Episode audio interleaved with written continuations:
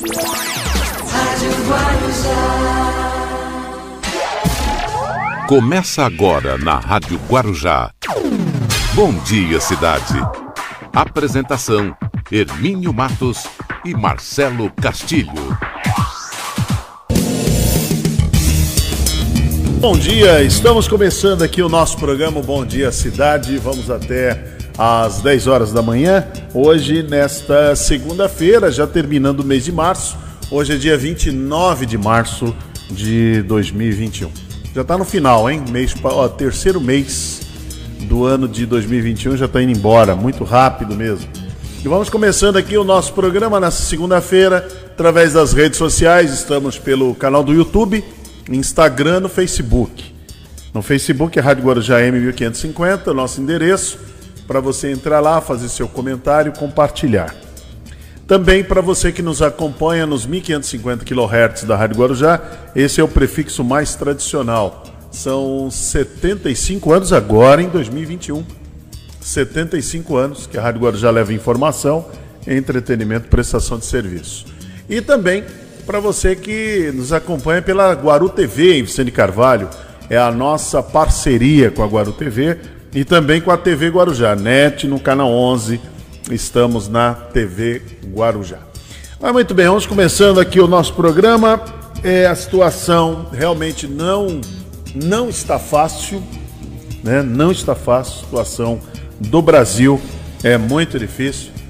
Morrendo 3 mil pessoas por dia. Isso é um negócio, isso é uma tragédia. Praticamente o mês de março inteiro, tivemos aí acima de 2.500 mortes. Raro foi o dia que baixou isso. Raro foi o dia. Sempre acima de 1.500 e teve dias. Teve uma semana, semana agora que passou, bateu aí 3 mil praticamente todos os dias. Teve um dia que passou, foi, não sei se foi quinta-feira, acho que foi quinta ou sexta, 3.600. É um, é um desastre. É um desastre mesmo. E tudo isso não, não adianta culpar, que nem eu vejo aqui, eu estou vendo muito nas redes sociais, o pessoal culpando o prefeito, mas isso é uma, é uma ala mais ideológica, né? Ala ideológica. Lamentavelmente, olha, desde o ano passado, tudo era muito alertado, que o vírus, o coronavírus seria politizado. E nós vimos que foi politizado mesmo. Se misturou, misturou-se os assuntos é, um vírus que era altamente letal, queria tirar a vida das pessoas, aliás, já estava tirando, mas só que estava tirando ali para, para, para o esquizofrênico, o criminoso ideológico, quando morre 300, para ele não é nada. Assim, quando morre mais de 3 mil, também não é nada. O esquizofrênico e o criminoso ideológico, para ele tanto faz. Entendeu? Morrer 300, morrer 3 mil. Ele pode ver que ele não muda o pensamento. Eles continuam do mesmo jeito nas redes sociais, disseminando fake news, distorcendo os assuntos, há uma distorção muito grande dos assuntos. Continuam com as ideias aí de fechar Congresso, fechar Supremo, fechar não sei o quê. Continuam com essas ideias. Fazer caravana para Brasília, fazer o quê. Agora estão querendo exigir do presidente que o presidente tome medidas. Tome medidas contra os governadores que o presidente ele, ele convoca uma intervenção militar. Vamos ver o que vai acontecer, né? Vamos ver se o presidente vai, vai ter peito para atender essa turma aí de, de criminosos e esquizofrênicos ideológicos. A mistura foi muito grande desde o ano passado. Ano passado só tinha um inimigo, que era o coronavírus. Precisavam todas as forças, todos se unirem contra o coronavírus. Mas não, ficou uma ala defendendo uma coisa, outra ala defendia outra, os culpados eram os, os governadores e prefeitos. Governadores e prefeitos, eles é que sentem aqui na ponta como é que está a, a, sua cidade, o que, que, está acontecendo. É na porta do governo do prefeito que vem o problema. Não é lá, lá no Palácio do Planalto. Lá em Brasília nada chega. Lá em Brasília é só festa. Você pode ver, é só festa. Agora, os prefeitos estão numa situação calamitosa. Tem cidade que já decretou calamidade. Porque não tem mais vaga. Ontem eu vi um filme, vou até mandar daqui a pouquinho para o Aleph. Eu vi esse, eu vi esse vídeo aqui. Realmente é tudo muito chocante. Já estou até mandando aqui para o Aleph. Até o Dr. Urbano Barramude, que é o diretor é presidente da Associação Santamarense, ali do Hospital Santo Amaro, e ele mandou esse vídeo, e é um vídeo que é chocante. Já tinha aquele outro que foi produzido pela prefeitura, que já era também impactante, né? A gente viu aqui uma, uma coisa impactante. Agora tem esse que também está sendo, inclusive, veiculado. O doutor Urbano enviou para mim, deve ter enviado para outras pessoas também. Eu já vi, tem, tem muita gente nas redes sociais colocando esse vídeo. E é, uma, é, é algo muito chocante a gente ver que chegamos nesse ponto. Chegamos nesse ponto de dizer, ó, não tem mais, não dá mais, não tem mais vaga. E quando a gente se depara com amigos bem próximos, que estão precisando de um. Não estão precisando nem de uma vaga de UTI, estão precisando de um atendimento, não tem. Está tudo cheio. Então a pessoa está sofrendo em casa. A pessoa sofre em casa, porque não tem, o, não tem o que fazer. Vai fazer o quê? Não tem UTI, e os médicos e os, e os, os enfermeiros estão esgotados ali, né? Estão esgotados. Essa turma está na linha de frente. Você imagina, um profissional desse de saúde, que já está trabalhando já há um ano com, a, com esse assunto, Há um ano ele vem, ele, ele vem ali vendo vidas serem perdidas. Há um ano. Então é muito desanimador, é muito. muito dá uma, dá um, uma depressão enorme. A gente sabe que muitos profissionais aí de, de, de saúde estão nessa situação. Estão deprimidos. Estão muito abatidos com tudo isso. Porque é uma situação muito, mas muito difícil.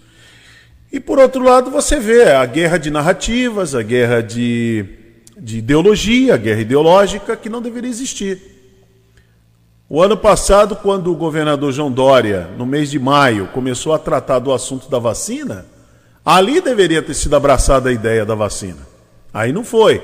O governador Dória foi metralhado, foi ofendido por conta que ele estava indo buscar uma vacina, que era uma vacina chinesa, uma vacina comunista. É como os argumentos agora, né? Olha o comunismo aí fechando, fechando lá. Não, o que está fechando é o vírus. Quem fechou foi o vírus. Não tem comunismo. Quando, tá, na UTI, quando a pessoa está tá entubada lá, não tem comunismo. É, é vírus. Ah, não tem vaga de UTI, mas não tem vaga há muito tempo. Agora que você, agora é que nós estamos é, tendo a, dando atenção a isso, mas é que o Brasil nunca passou por isso. O Brasil nunca enfrentou uma situação dessa.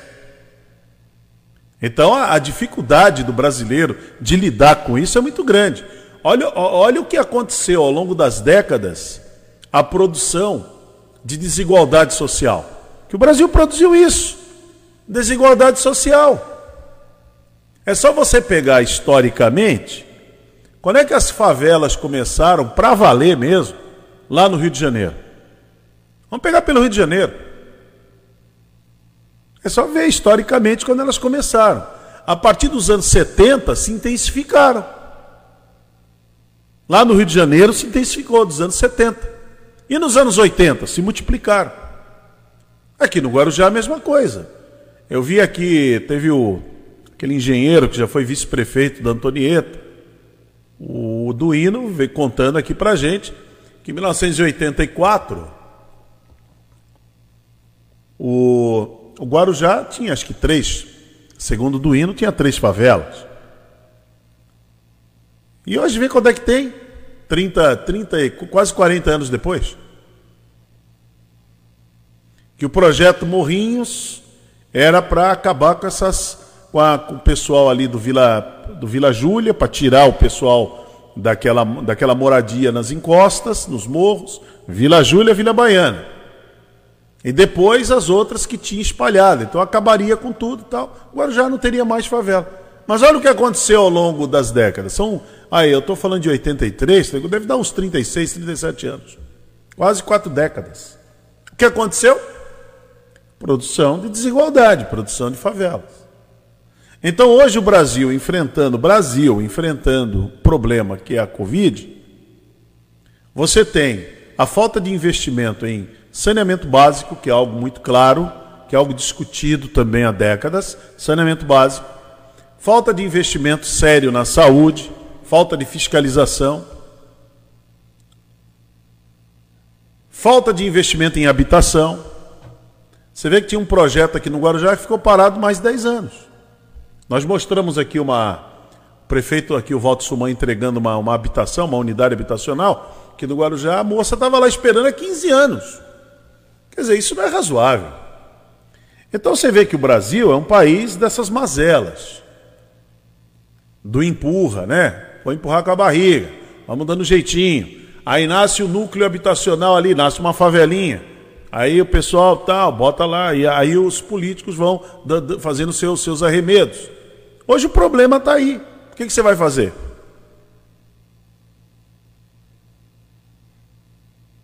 Quando choveu o ano passado, em março do ano passado, aquela chuva torrencial, e afetou muito ali o Morro do Macaco, que foi conhecido como Morro da Bela Vida, ao invés de providenciar para aquelas pessoas lá em 2005 saírem dali, 2005, eu fiz aquela cobertura. Não, foi dado, foi colocado luz, foi colo... não que não tenha que colocar. Mas foi feito um programa que é o enxugar gelo, é me engana que eu gosto. Ali não é o lugar para as pessoas morarem. Então lá foi feito isso. Eu estou falando de 2005. Acho que fica uma conta fácil de tempo para vocês verem. Que eu falei agora aqui 1983. Agora eu estou falando 2005. Então sempre os projetos são feitos assim, para enxugar gelo, é o me engana que eu gosto. Sempre de, de, desse caminho. E agora tem aí o ataque aos prefeitos e governadores, eu tenho lido muito sobre isso, que eles desviaram dinheiro. Dinheiro que o governo federal deu. A pergunta que eu faço, eu sempre fico pensando aqui, cá com meus botões. Mas como é que o governo federal ele dá um dinheiro, ele não fiscaliza?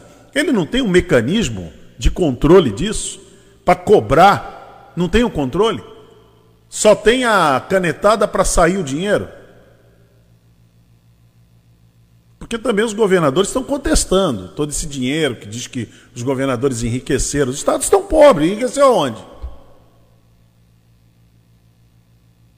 Teve, aconteceu alguns casos que foram realmente lamentáveis. O Rio de Janeiro, Wilson Witzel, que foi eleito em 2018, nessa bandeira do patriotismo, essa bandeira toda, que era o grande juiz, olha lá, metido em falcatruas.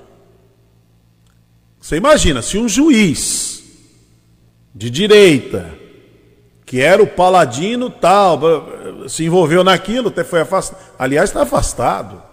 Você imagina em outro. O governador de Santa Catarina. Governador bolsonarista, de direita, aquela coisa toda, patriota. Tá, parece tá afastado agora. Então é muito difícil, é uma, é uma situação muito complicada. E o Brasil vive esse caos. Vive esse caos. Né? Estoque de oxigênio acabando em tudo quanto é lugar. Está acabando.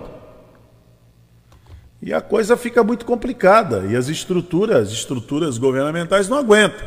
Elas não suportam. Não estavam preparadas para isso. Não estavam preparadas. Ah, mas e os hospitais de campanha? Não, é, não era para. Por que desmontar o hospital de campanha? Porque o hospital de campanha tem que, tem que ter o seguinte: hospital de campanha foi feito um decreto do Ministério da Saúde que ele tinha prazo de validade. Tinha prazo. E não foi para todo mundo o hospital de campanha. Aqui na cidade do Guarujá, por exemplo, o hospital de campanha foi bancado pelo um, pelo TAC, um termo de ajuste de conduta, através do Ministério é, Público do Meio Ambiente, o GAEMA, que acompanhou de perto. Mas tinha um prazo. Porque hospital é uma coisa que você tem que ter dinheiro todo mês. Todo mês tem que ter dinheiro. Eu fico vendo a turma dizer, eu, eu comecei, não sei com quem foi, falou assim, ah, deveria ter construído um hospital, construir mais. Mas construir até é razoavelmente fácil você construir. O negócio é manter aquilo. Como é que você mantém? Como é que você vai manter profissionais, médicos, enfermeiros, toda a equipe, manutenção? O problema é a manutenção disso. O custo, o custo de UTI é muito caro. Não é fácil, não. O Brasil está com sérios problemas. Sérios problemas. Né? Sérios problemas. O prefeito Caiamado, ele, ele está com problemas em São Vicente, está fazendo apelo para que idosos com mais de 69 anos compareçam aos pós de vacinação. Quer dizer, você tem que ficar, ficar apelando às pessoas. E aí vem a, vem a vacina que a vacina foi muito combatida o ano passado. Somente a Coronavac foi muito combatida. A Pfizer, então, nem se fala. O presidente disse que não ia comprar, porque era cara, porque virava jacaré, virava isso e aquilo e tal, então não compraria. Desautorizou o Pazuello quando ele tinha feito um acordo com o Butantan, um protocolo de intenções, ele foi e rasgou. Ele disse que não compra, não vai comprar vacina nenhuma. Inclusive tem, tem as falas do presidente. Não tem vacina nenhuma no circuito. Não ia comprar nada.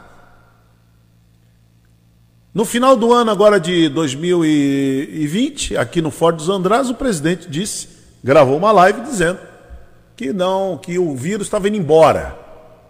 Que não havia nem necessidade de fazer nada, porque estava indo embora. Acabou. Aí entrou janeiro, a desgraça começou. E agora o governo federal corre e jura de pé juntos que são amantes da vacina. Ainda bem, eu só acho que houve uma coisa boa aí nessa história o que o Arthur Lira, intervenção, e olha que o Arthur Lira não é nenhum santo, hein?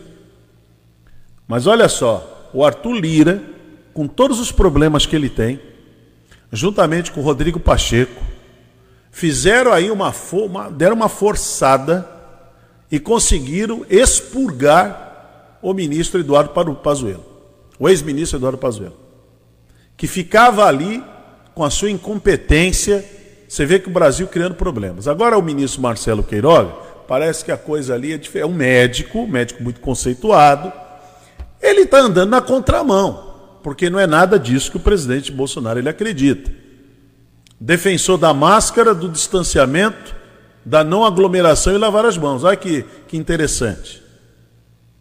Tudo aquilo que a mídia golpista, que a Globo Lixo, ela defendeu, o ministro agora está defendendo. O ministro do governo Bolsonaro. Vê que, vê que gozado isso, né? É interessante isso aí.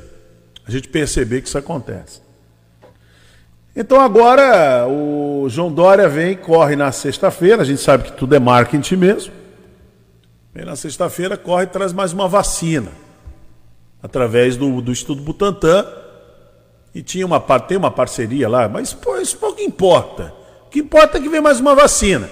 Aí o governo federal, seis horas depois, faz um lançamento, aquele Marcos Pontes, está tudo errado, mas tudo bem. Vem o Marcos Pontes, e aí começa um show de, de, de afirmações que são duvidosas. Desde fevereiro do ano passado, o governo federal está trabalhando para aquisição de vacinas. Isso é mentira.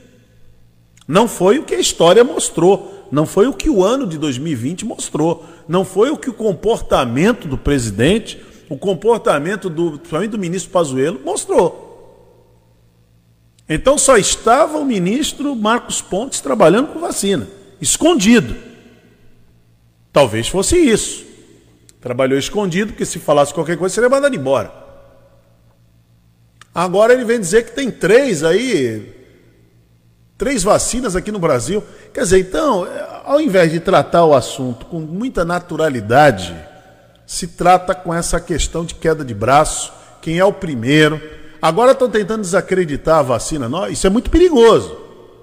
Porque quem está à frente da pesquisa da vacina é o Instituto Butantan, que tem 120 anos. Não cabe nesse momento a narrativa ideológica, não cabe. E se o Marcos Pontes estiver trazendo vacinas, que eu não acredito que seja desde de fevereiro, Acredito que agora é agora. Começou há pouco tempo, dois, três meses atrás. E aí, como o Dória, é aquela história. Como o Dória veio na, veio na sexta-feira, então eles têm que correr. Então tem que correr também para lançar, para não ficar para trás. Então, a, o monitoramento deles é em cima do Dória. O que o João Dória falar, o governo federal tem que correr. Quer dizer, eles não têm plano nenhum. Já não sei se perceberam. Não existe plano nenhum. O João Dória lança algum programa, vai atrás, também estamos fazendo. Talvez agora melhore um pouco por conta do Marcelo Queiroga, se não for mandado embora também. Se não for mandado embora. Mas parece que as hienas estão conseguindo. Parece que as hienas ganharam. Parece, parece. Está dando a entender até agora que as hienas venceram o leão. Venceram o leão, viu, Baixinho? Porque estão tirando até o Ernesto Araújo. Coisa que o presidente semana passada disse que não sairia. Mas estão tirando. E vai sair.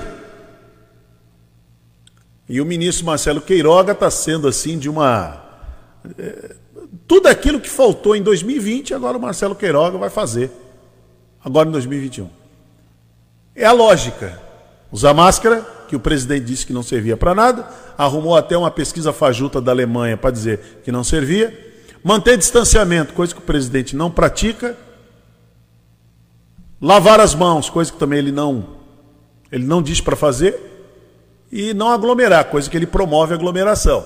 E o ex-ministro da Saúde, o Eduardo Pazuello, ficou quieto de maneira impávida ali, quieto, vendo tudo isso acontecer e nunca foi contra.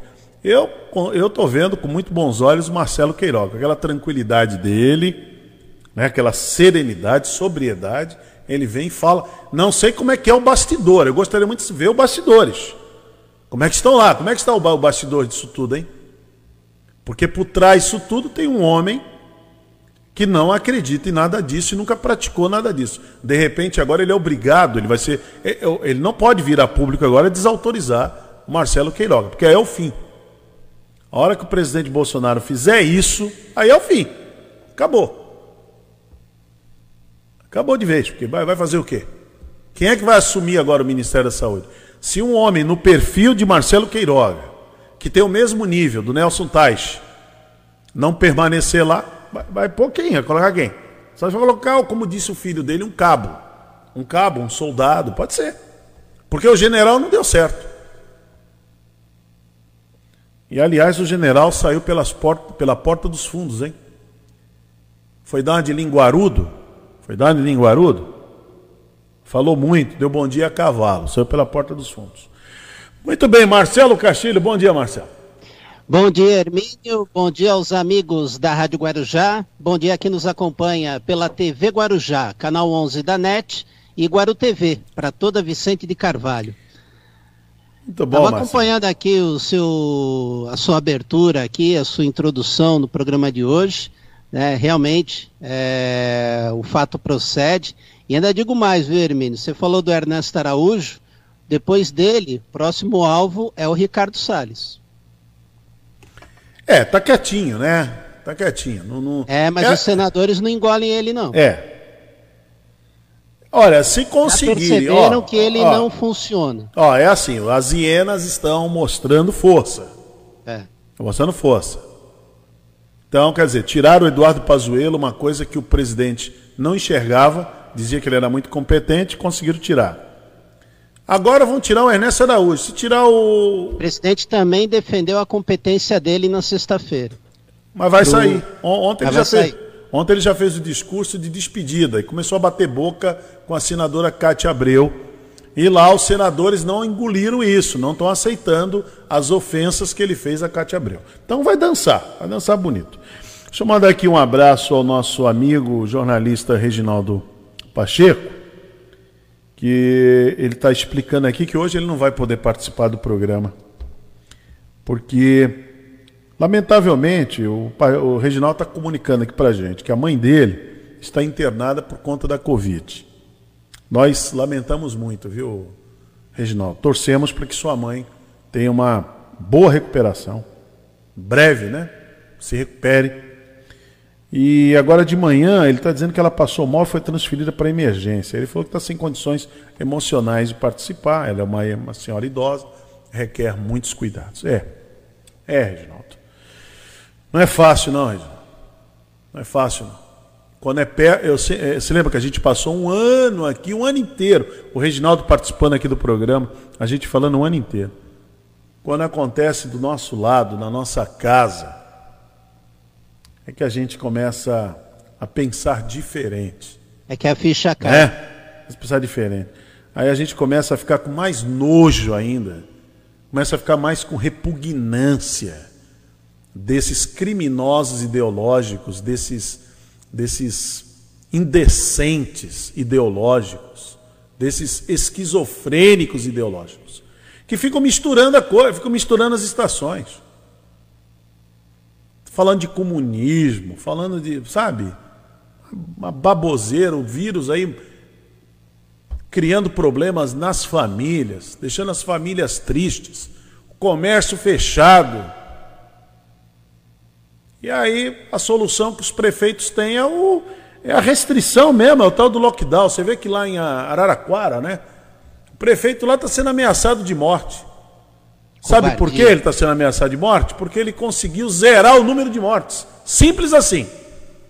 Ele fez um lockdown de 15 dias zerou o número de mortes. Não morreu mais ninguém em Araraquara. Então agora ele está sendo ameaçado de morte. Porque o, o que os esquizofrênicos, os criminosos, esses asquerosos eles querem, é que tem esses números aí morrendo. Tanto faz, morre mesmo. São adeptos do tal do. Mas tá com mimimi por quê? Você não, é não se preocupa com a vida do próximo. Irmão. É, você é frouxo. Você é marica. Eles são, eles são adeptos dessa teoria que o presidente lançou.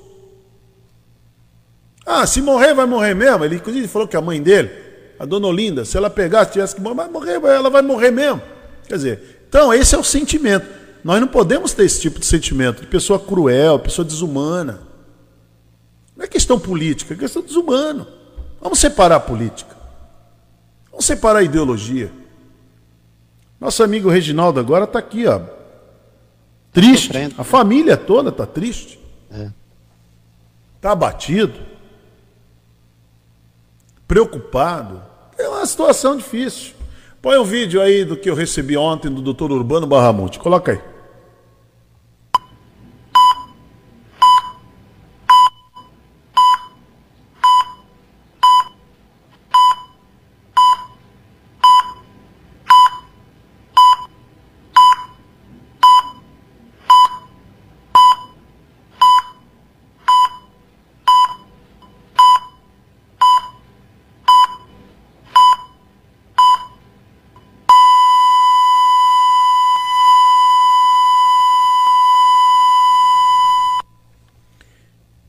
Chocante, né? Chocante. Na festa sempre cabe mais um. Na UTI não.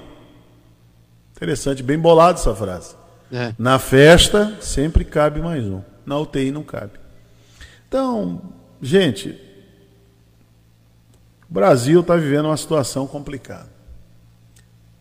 Não cabe mais a discussão ideológica, porque a eleição é só o ano que vem. Viu? Só o ano que vem.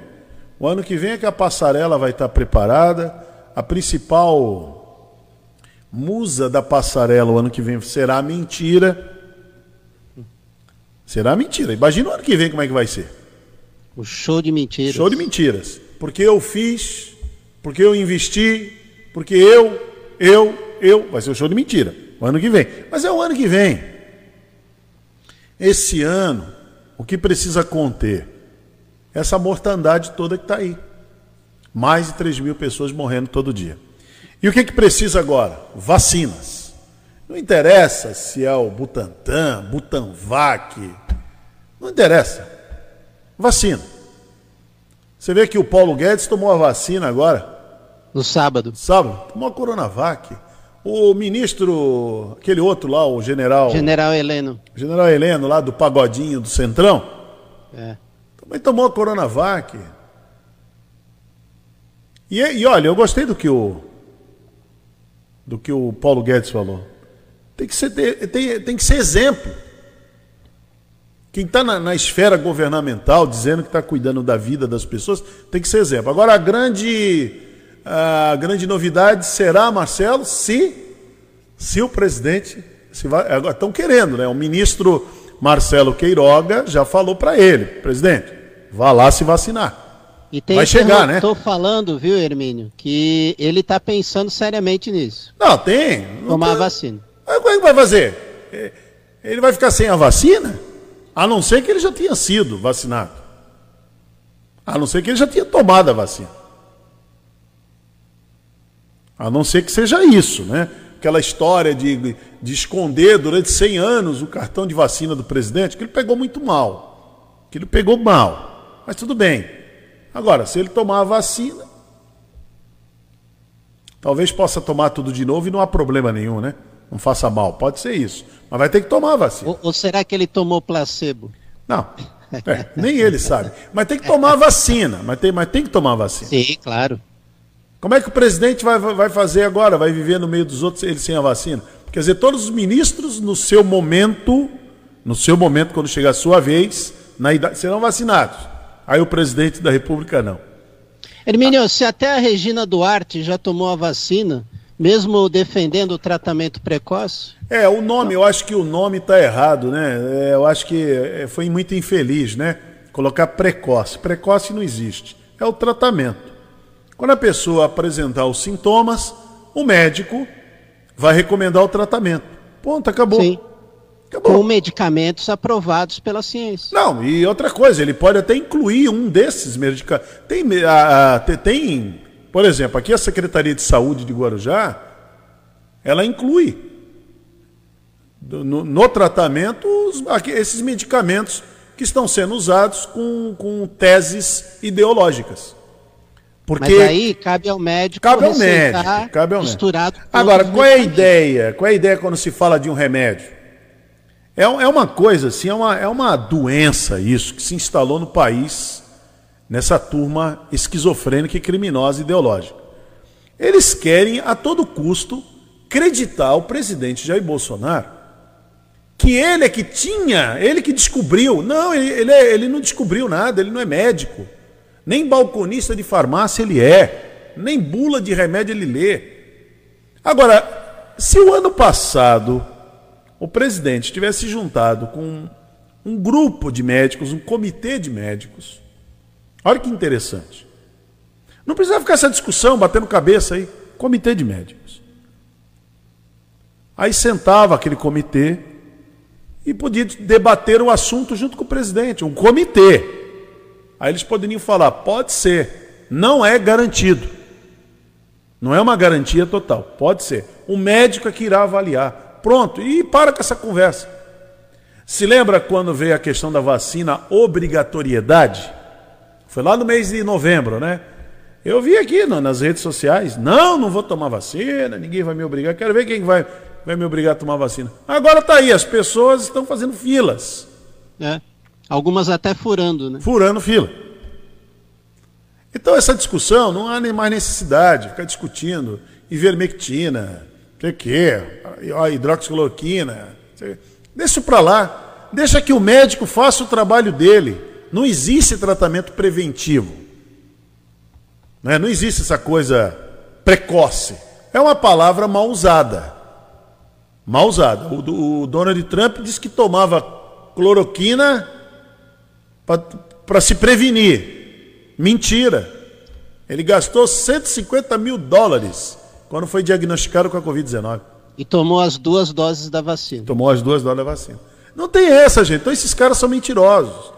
Pre... É ruim, hein? Vocês acreditarem que o presidente está tomando cloroquina precocemente? Ivermectina precoce? Não está tomando. Ele tem médico do lado dele ali. A presidência tem médico à disposição. Não toma. Não deve tomar analgésico, não deve tomar. Ah, quer dizer, então eu vou tomar um remédio para dor de dente. Eu não estou com dor de dente, mas eu já vou tomar aqui para prevenir. É isso? Se ele fizer isso, é automedicação. Não existe. Ele defende isso. a automedicação? O remédio faz mal. Você tem que tomar com a prescrição médica. Acabou. É simples assim. Então, então se instalou no Brasil essa corrida da narrativa ideológica. E aí ficou o Brasil assim, ó. Aí é governador que é culpado, é prefeito que é culpado. Tá? Nada. Os prefeitos estão aí, estão aí lutando para salvar vidas. Ou você acha que o prefeito quer que a cidade morra? Quer que o comércio quebre? A não ser que você acredita nessa ladainha. A não ser que você acredite nisso. Isso não existe. O que mais os prefeitos querem? Suas cidades prosperando. O que os governadores querem é seus estados prosperando. Que conversa é essa? De dizer quanto mais gente morre, mais eles ganham. Ganha do quê? O que, que ganha? Então é uma mentirada, é um show de mentiras. Muito bem, vamos em frente, baixinho. Vamos lá, 8h36. Vamos com as manchetes. As principais manchetes do dia. Muito bem, principais manchetes do dia. Olha, registro. A cidade de Registro recebe caminhão com cilindros de oxigênio para abastecer estoque de UPA. Senadores apresentam hoje pedido de saída de Ernesto Araújo ao Supremo Tribunal Federal.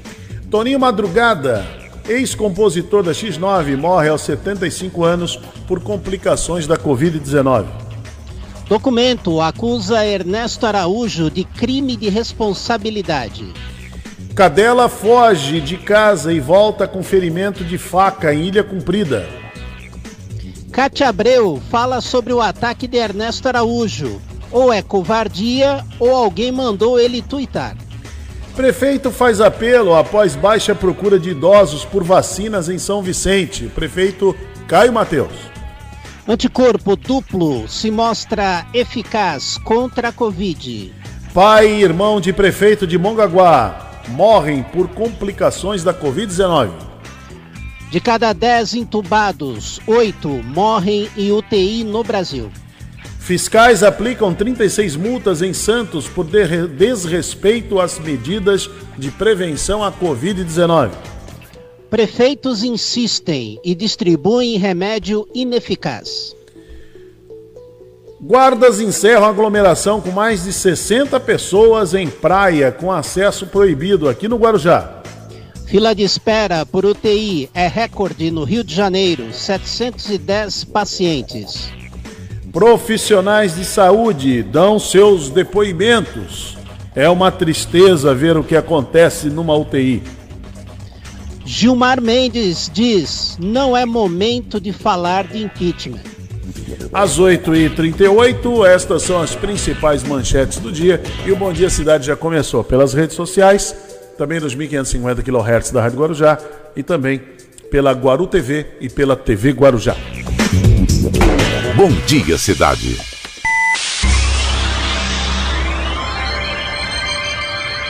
Oferecimento: Móveis e Colchões Fenícia.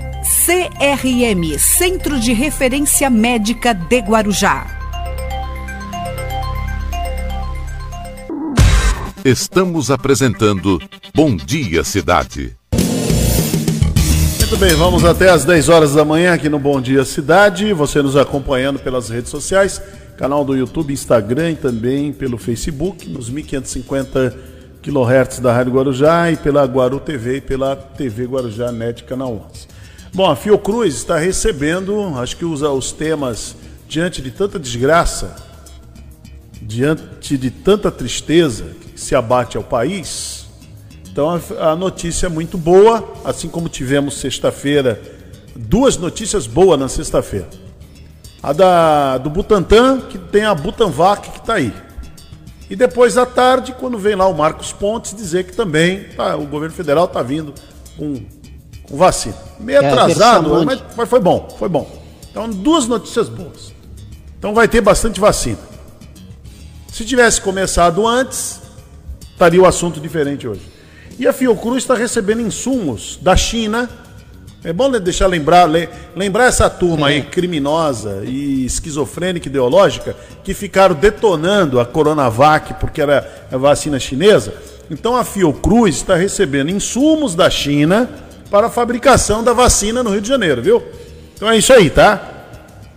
Então você que era adepto, que defendia essa tese, ah, a vacina do Dória, a vacina chinesa, então você quando tomou a AstraZeneca, Oxford, olha, eu tomei a de Oxford. Você tomou insumos chineses, comunistas, é o que você tomou, entendeu? E vai tomar a segunda dose, porque quem tomou a primeira da de Oxford só vai tomar a segunda lá e. Quando que é? Dep- quer dizer, depende. Depende de quando a pessoa tomou. Por exemplo, a minha mãe tomou a de Oxford. Vai tomar a segunda em junho. É isso aí. É demorado. A Coronavac que toma duas, uma atrás da outra, né? Acho que 14, 21, É porque a, de, a 21 dias, né? AstraZeneca acho que é três meses, né? É, Se acho não me que, engano. Acho que dá. Acho que a Coronavac, Marcelo, é 21 dias, né? Se não me engano. Isso, isso, 21 dias. Então vai lá e já. E já se, se livra disso. Agora... Como é que é, Hermínio? É, esses que falam que, a, que não toma vacina porque é da China, eles são chineses desde pequenininho. Falavam, porque... falavam, né? É... Falavam. Eu me lembro aqui no programa, Luiz Antônio até participou. Ah, gente, não o Luiz Antônio foi muito. Ele foi, foi preciso daqui. Foi em dezembro. Ele falou assim: ah, não leva em conta, não leva em conta esses malucos aí, não. Até ele chamou, até ele usou palavras fortes, né? Ele falou, esses canalhas mau caráter. Ele realmente, bando de mau caráter. Ele falou assim, ah, não, leva em conta, não. Eles vão tomar, eles vão, vão ser os primeiros.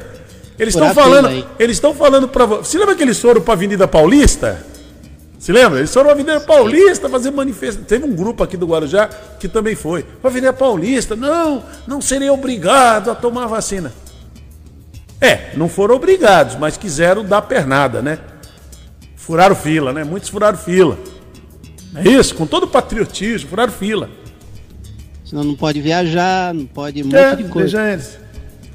E agora, Marcelo, eu, eu, na época, eu citei sobre a questão da viagem, mas agora nem questão de viagem.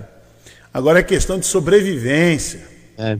Se você não tomar a vacina e você cair numa UTI e você foi entubado, não tomando a vacina, tem que lembrar, 80% morre, lamentavelmente.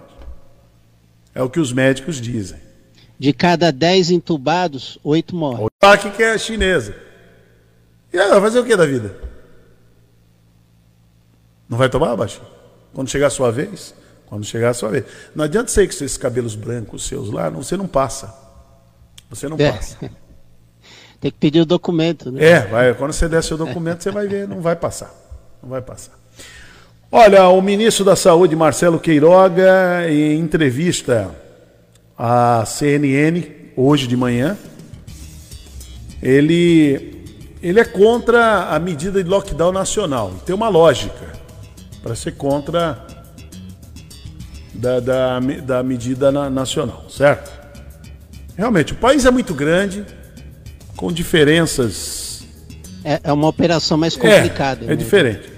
Porém, o ministro ele defende, ele defende lockdown de forma localizada. Eu acho muito interessante isso que o ministro ele, ele, ele faz, né? Então, a visão dele. A cidade que tiver com problemas, a região que tiver com problemas, faz o lockdown para conter o avanço do vírus. Ponto. Não é mais fácil? O estado que tiver com problemas faz o lockdown. Agora, não dá para fazer no Brasil inteiro. Não tem condições. Então o ministro nesse ponto ele, ele tem razão. Só quero ver até quando ele dura, né? A questão é essa. quando ele. Ele, ele com esses pensamentos ah, dele. Depois, ô, ô, Hermínio, depois da amansada dos presidentes do Congresso Nacional, acho que ele vai aguentar um tempinho. É. Muito bem. E o prefeito de Araraquara denunciou, foi na polícia e denunciou as ameaças dos patriotas ameaçando o Isso é prefeito. covardia. Porque o prefeito conseguiu baixar, zerou, não morre mais ninguém. Depois de 14 dias não morreu mais ninguém em Araraquara. Aí então agora vão ameaçar o prefeito de morte. É uma boa notícia, pô. Deveriam não, mas eles querem. Eles querem que dê notícia, está morrendo gente todo dia. É impressionante. Hum. Falar em, em, morrer, lamentavelmente, o ex-compositor e radialista da escola de samba X9, o Antônio Lombardi Júnior. Ele tinha 75 anos, faleceu na manhã de ontem por complicações da Covid-19. Toninho cresceu em Santos, e desde pequeno tinha amor declarado pela música e pelo carnaval. Ele estava internado no Hospital Municipal de São Vicente desde a última terça-feira. Então, lamentavelmente, temos que dar essa notícia né, da morte aí do, do Toninho Madrugada, né, ex-compositor da X9. Diga lá, Marcelo. E como, ele, e como ele, né, Hermínio, é, também aqueles que desde sexta-feira deixaram esse mundo, né, como o Edson Calegares, locutor esportivo. Também. Né? E, e, o Paulo Stein, também narrador esportivo é. também. É, a gente deu a notícia na sexta-feira da morte do, do jornalista do Wellington, Andrade. Wellington de Andrade. Isso. Aí, quando foi dando ali meio-dia, né, Marcelo? Você acha que você deu essa notícia foi, foi. no rotativo? Eu, eu, não, eu recebi a notícia depois do rotativo. Depois do rotativo. Aí vem a notícia que o Edson Calegares. Edson Calegares, você tem uma ideia, em 1982, quando o Moraes Júnior, ele tinha uma equipe esportiva aqui na rádio, chamada Mais Jovem. É porque, os, é porque a, o pessoal fala muito, eu não, não tenho nada, nada contra, mas tem uma história por trás disso tudo. Ah, porque ele era narrador lá da Rádio Cultura, sim, durante muitos anos. Quando ele saiu da equipe do Moraes, aí ele foi para a Rádio Cultura, montou a equipe dele, junto com o Guido Bortolomazzi. Isso. Mas a, a, aonde ele passou foi por aqui, em 1982. A equipe do Moraes Júnior, que ele chamava a equipe Se- mais se jovem. engano, ele começou como rádio escuta, né? Então, a- aquela equipe do Moraes, pra você ter uma ideia, aqui na rádio, era composta por Edson Calegares, Guido Bortolomazzi, Pinheiro Neto. Que Quer ver- time, hein? Quer ver quem mais? Comentar, comentarista Paulo Roberto Martins. É. Paulo Roberto Martins. Um, um narrador que era folguista do, do Edson Calegares era o Paulo Soares, Paulo Soares, que está da na, ESPN. na ESPN, gordinho lá da ESPN, ele o Antônio Greco. Então, Paulo Soares começou aqui, tem até uma foto. Agora eu vou achar essa foto para colocar aí. Então era essa turma que estava, que, que compunha a equipe do Moraes. Depois vieram outros, né? Outros, o Jorge Lunardi apareceu. Esse menino, Odinei. Odinei, Odinei Ribeiro, né? Dinei Ribeiro. Dinei Ribeiro. O, a- a- aque- aquele que, não me engano, está na Fox. Daqui a, pouco eu digo, daqui a pouco eu digo o nome dele aqui. Então pa- passaram, começaram aqui. Então a Rádio Guarujá, lá em 82, tinha uma parceria com essa equipe, que era do Moraes Júnior. Moraes era um grande, grande radialista, grande radialista, e se tornou ali como Paulo Alberto hoje. Paulo Alberto é o, o capitão Paulo Alberto tem a sua equipe do radar esportivo. Então, naquela época tinha a equipe mais jovem. Então, na equipe mais jovem, então o primeiro que eu me lembro, o primeiro narrador da equipe mais jovem foi Edson Calegares. O, o repórter o Guido Bortolomazzi, Pinheiro Neto. E aí por aí ia fora, né? Plantão, para você ter uma ideia, no plantão que fazia aqui na rádio, plantão esportivo, além do Paulo Pereira, tinha, tinha o Paulo Pereira, Paulinho era muito novinho, e tinha o. O Kleber Machado. O Kleber Machado, da, da Globo, que ele não era da Globo na época. Ele estava, acho que, uma passagem ali pela Gazeta. O Moraes era muito, era muito ligado com o pessoal da, da, da Rádio Gazeta. E a Ga- Gazeta era uma, era uma rádio muito forte em São Paulo. Gazeta M. Transmitia Fórmula 1. Tanto é que eh, Galvão Bueno narrava pela Gazeta. É, o Armando Gomes era o repórter, né? Era o repórter. Repórter. Eles tinham uma equipe esportiva, a Rádio Gazeta, muito forte, na Casper Libero, né? Que era ligada à Fundação Isso. Casper Libero. Então eles tinham uma, uma, uma, uma equipe muito forte. E o Moraes era muito ligado a eles. Até por conta do Paulo Roberto Martins, do. Do, do outro repórter, que também era da Globo, foi da, da equipe do Armando Gomes, falava: Ô, minha gente, meu camaradinho. Silvio Ruiz. Silvio Ruiz. Aí, Silvio Ruiz. Silvio Ruiz era o plantonista do Santos, junto com Pinheiro Neto. É Pinheiro, né? Pinheiro Neto. Pinheiro Neto, junto com Pinheiro. Então era o Silvio Ruiz. Então o Silvio Ruiz já tinha aquele bordão dele. Ô, minha gente, meu camaradinha, né, e tal. É. É, e aí, ó, tô lembrando de coisas aqui faz tempo, hein? No, no tempo em que as transmissões esportivas, né, havia uma guerra de emissoras, né? Ah, sim, havia uma competição muito saudável para ver, e verdade. dali era um celeiro de equipes. É, de equipes. Depois aí o, aí o Edson Calegares, com todo o seu todo o direito, sua competência, ele vai para a Rádio, se não me engano é isso. Eu já, já peguei ele lá, né? Ele vai para a Rádio Cultura, junto com o Guido, e ali eles montam uma equipe. Montam uma equipe muito competente, e o Moraes aqui também. E o Moraes continuou aqui na rádio, durante, aqui na Rádio Guarujá, durante muitos anos. Eu me lembro que a Copa do Mundo de 98, o Moraes ainda estava aqui na Rádio Guarujá. Você vê quantos anos, hein? Estava aqui. E o Jorge Lunardi era o na- narrador. Jorge Lunardi foi que substituiu Osmar Santos. Para ter uma ideia do nível que era a narração naquela época, o Jorge Lunardi ele substituiu Osmar Santos quando o Osmar sofre o acidente ali em 96, na Rádio Globo. Aí o Jorge Lunardi era o cara que, que narrava. Juntamente com o, Luiz Roberto, Luiz Roberto de Múcio, que hoje é o Luiz Roberto da Globo. Então essa turma aí. Então passaram por aqui. Então aqui na Rádio Guarujá, nesse prefixo, em 1982. Né? Então a Rádio Guarujá tem uma, tem uma história muito legal que sempre a direção da rádio abriu espaço né, para, para esses grandes profissionais, eles transitarem aqui, por aqui. Né? Então, é isso aí. Esse é o registro que eu tenho para fazer. Bom, 8h53, o professor está aí por aí, não? Professor Luiz Paulo? Põe o professor Luiz Paulo aí. No Bom Dia Cidade, você sabia?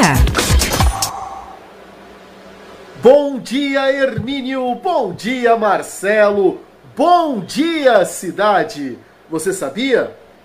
Nós temos no nosso país vários exemplos em várias épocas de cidades que foram planejadas, ou seja, aquelas cidades que não existiam antes e aí por questões principalmente administrativas, mas também para é, ver o desenvolvimento de determinada parte do território, para promover determinada é, cultura ou determinada mineração, enfim, atividade econômica, as cidades foram planejadas, ou seja, observou-se primeiro as condições do local para depois se instalar as cidades. E aí nós temos a nossa primeira capital, a cidade de Salvador, que foi uma cidade planejada lá em 1549. Olha só quanto tempo, né? E aí nós tivemos várias outras cidades que serviram como capital, são capitais até hoje, aliás, né? Por exemplo, Teresina. A cidade de Teresina homenageia a imperatriz Teresa Cristina, esposa de Dom Pedro II. Ela é uma cidade de 1852. Aracaju de 1855. Então veja que nesse meados do século XIX e aí século XX nós temos muitas cidades planejadas. É o caso de Belo Horizonte, no finalzinho do século XIX, né, o Afonso Pena mandou construir uma nova capital em Minas para sair é, de Ouro Preto, cidade que, que não tinha mais as condições de circulação que uma capital exige. É a mesma situação de Goiânia em 1933. A cidade vai ser fundada, vai ser estabelecida com avenidas largas, em contraste com a cidade velha de Goiás, né, a primeira capital de Goiás.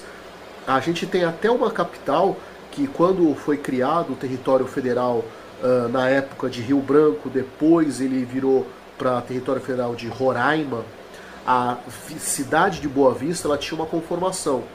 Quando foi determinado em 43 a criação desse território federal e Boa Vista sua capital, a cidade foi totalmente remodelada, teve um planejamento muito forte executado uh, a partir de 1944. Então a gente pode dizer que, apesar da cidade não ter sido fundada como planejada, ela foi refeita. Então Boa Vista também é um exemplo em 1944. Até a gente chegar Brasília, 1960, né, com a ideia de integração de todo o território brasileiro e, claro, a mais nova, a mais recente, também do estado mais novo a ser criado, Tocantins, a cidade de Palmas. É a curiosidade que move o mundo. Muito bem, isso aí o professor Luiz Paulo trazendo a curiosidade, voltando amanhã. Amanhã o professor vai estar ao vivo aqui no nosso programa.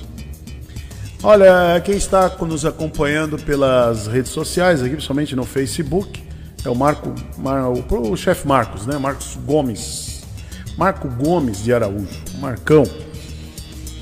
É, o chefe Marcos está nos acompanhando aqui. O Luciano Menezes, eu não. O Luciano Menezes faz aqui um comentário que. Eu vou ler aqui o comentário dele, mas logo de cara eu já falo, está totalmente é fora de contexto, equivocado, viu, Luciano? Você está equivocado. E procure não transmitir nas suas redes sociais esse tipo de informação porque é, é fake news, então não faça isso não. Então ele diz aqui, respeito às medidas, meu amigo. Aí ele fala, Walter Suma, junto com seus vereadores do Guarujá, receber propina do Dória para fechar a praia. Olha, isso aí é uma, isso é uma maluquice. Ô Marcelo, isso é uma maluquice. Até parece que o Dória viria aqui pagar propina para fechar as praias. É, isso é uma loucura. Ô Luciano, não faz isso não. Mas você fica feio, isso pega mal para você.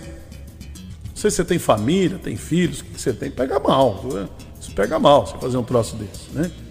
Aí ele fala que tem uma, um artigo federal da lei da Constituição que não pode fechar. Não, isso é conversa. Isso é conversa. É o artigo. Se é fosse assim, o STF não dava o direito de municípios e Claro. estados tomarem medidas. Se fosse assim, o presidente podia intervir, né? É. Não vou deixar fechar, acabou. É simples assim, viu, Luciano? Não é a, a banda não tá tocando desse jeito. Lembra só uma coisa: não tem vaga na UTI. O vírus ele tá matando. São mais de 3 mil pessoas por dia. Então, não cabe nesse momento a discussão ideológica. Luciano, deixa pro ano que vem. O ano que vem, ano que vem é ano de eleitoral, aí ó, fala o que você quiser. Vale tudo, né? Na eleição vale tudo. Vale tudo. Como dizia Tim Maia, vale tudo. Então, agora não. Agora tem gente morrendo. Muita gente morrendo. Muita gente internada. E para esclarecer para aqueles também que são que são esquizofrênicos ideológicos, ó, só para esclarecer, morre 3 mil. Então veja bem, morre 3 mil. Tem 3 mil vagas de UTI? Aparentemente sim, que morreram 3 mil. Só que a fila para entrar na, na, na vaga, pode colocar que é 10 por 1. Pode colocar assim, 10 por 1. Quando entrar um, fica 10 para fora. Entendeu? Então aquela tese de que, poxa, não morreram. Não morreram 3 mil, não tinha que ter. Não, não é, não é assim. Só no Brasil hoje tem mais quase que 200 mil pessoas hoje aguardando vaga de UTI. Quase que 200 mil hoje. E como vocês acham, só morreram 3 mil? Né? Não é assim? Parece pouco, né? Ah, mas só morreram 3 mil. É, tinha que ter 3 mil vagas. É uma ideia. Fora os que morreram esperando vaga em UTI. É uma, né? é uma ideia sinistra, né? É uma ideia macabra, é ruim. É ruim. O Chachazinho está dizendo assim: bom dia, Hermínio, que eh, a idade dos que estão sendo vacinados, duas semanas já está vacinando 69. Vai baixar. Vai baixar. Tá Chacha. baixando. Já já vai baixar a idade. Vai baixar a idade aí. Já, Ele você- fala uma coisa já interessante? Vermínio. ó. Ele fala assim: tem muita gente que não está indo se vacinar. Quer dizer, é, é complicado. isso É, lá em né? São A vacina está à Vicente- disposição. É, lá em São Vicente o prefeito está tá implorando para as pessoas irem se vacinar. Tem muita gente que não foi ainda, deve ir, deve procurar. Não tenha medo, vá lá, se vacine, se imunize. Mesmo Mas se passou do prazo. É, mas aqui no, aqui, aqui no Guarujá está indo bem, né? Aqui no Guarujá a vacinação está indo bem, Santos também. As pessoas É. estão procurando, hein? Foi feito o dia D, o dia de vacinação, e a procura foi muito grande. Ó, o Denis Mário já tomou a vacina, hein? Já tomou? Já, tomou a vacina. Aí sim. Não, não foi a Johnson que ele tomou. Não, não foi a Pfizer? Ué, mas não tem. Até ele queria, mas não é, não. Ele tomou a chinesa, meu. Tomou a chinesa, cantando o hino nacional, a mão no peito, cantando o nacional. Ah, é? Não, ele foi com a camisa da seleção brasileira. Que isso. Não foi com a 10 do Neymar. para não, de ficar né? alugando o Denis aí, viu? Vocês aí. Olha aí, tá, ele tá assistindo não? Como é que tá aqui? Cadê? Cadê o Denis aqui? Eu não vi o Denis aqui ainda. Eu também não vi. Eu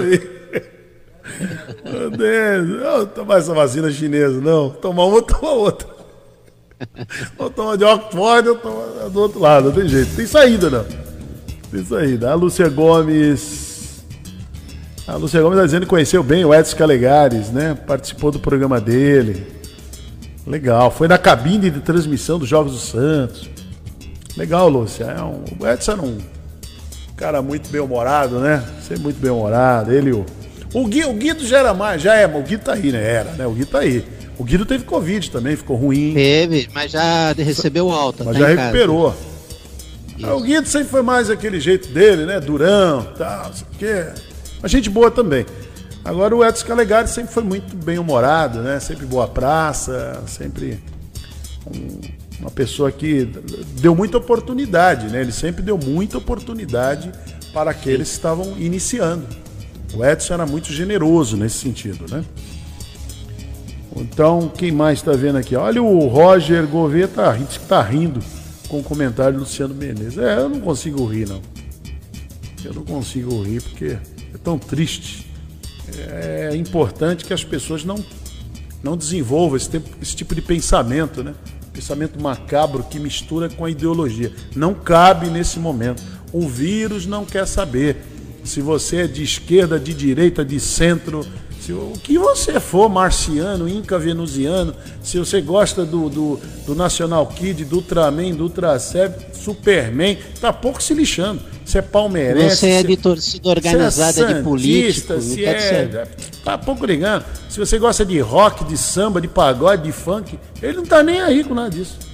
Se você é rico. não faz distinção. Se é rico, se é pobre, preto, branco, tanto faz. Para ele, tanto faz. Tanto faz. O vírus não quer nem saber. E quanto mais a gente se aglomerar, vantagem para o vírus. Ainda bem que agora o governo federal vai começar uma grande campanha. Uma grande campanha aí para. Tá atrasada a campanha, né? Mas vai começar a campanha para usar máscara, lavar as mãos, distanciamento e não se aglomerar. Que o Marcelo Queiroga não abre mão disso. Vamos ver que vai, vamos ver quando é que ela entra no ar, né, também, né? Uma coisa é ele querer, né? Outra coisa é o Fábio Farias, que é outro também, outra tranqueira dentro do governo. Ah, mas eu acho que agora vai sair, velho. É. Porque depois da pressão lá do Congresso. É, a, sorte do Brasil, uma coisa que tem que se, tem que se reconhecer: a sorte do Brasil, para azar do Bolsonaro, é que tá lá o Arthur Lira, olha, olha o que, que eu estou dizendo, hein? Tá lá o Arthur Lira e o Rodrigo Pacheco. Talvez hoje o Bolsonaro esteja arrependido, viu, Marcelo? Esteja arrependido. Ele, ele deveria ter né? mantido Davi Alcolumbre, não ter deixado Roberto Jefferson entrar no Supremo para que o, Davi Alcolumbre não tivesse direito à reeleição. Que foi o que aconteceu, né? Quem entrou no Supremo para que não houvesse reeleição de Davi Alcolumbre de Rodrigo Maia, na realidade era para barrar o Rodrigo Maia. Pegou no, no Davi Alcolumbre. O Davi Alcolumbre. Talvez hoje o Bolsonaro esteja arrependido. Seria mais fácil ele ficar ali, porque o, como o Rodrigo Maia tem muito, tem muito rabo, né? Tem muito rabo preso, então ele, ele, ele seguraria o Rodrigo Maia. E o Davi Alcolumbre estava fechado com ele. Jamais o Davi Alcolumbre ia fazer isso. Ia pedir, exigir a saída de, de Eduardo Pazuello, exigir a saída de do, do ministro do, do chanceler aí, do, Ernesto Araújo. Ernesto Araújo. Jamais. O Columbi não faria isso. Talvez hoje, lá no fundo mesmo, lá o Bolsonaro esteja arrependido. Porque Eu os acho caras. O Bolsonaro está com saudade do Rodrigo Maia, viu? Ele? É, os caras que ele botou a mão, olha lá. E para agora, vamos lá. Para sorte do Brasil, o Arthur Lira e o Rodrigo Maia e o Rodrigo Pacheco estão dando as cartas agora. Tem que tirar Eduardo Pazuello. Tirou. Botar um técnico. Não colocou quem eles queriam, mas botou um técnico é bom. Agora tem que tirar esse chanceler, trapalhão aí. Tira. Vai tirar. Então ainda bem para o Brasil ter, ter, esses dois esses dois chefes aí de, de, de poderes aí que estão ditando a regra, né? E o Bolsonaro vai fazer o quê? Vai lá prender os dois? Se ele tivesse poder, né, para tá. isso. Vai lá prender? Vai lá prender. Vai fechar o Congresso? Vai fechar o, o Senado? Vai lá fechar a Câmara e o Senado.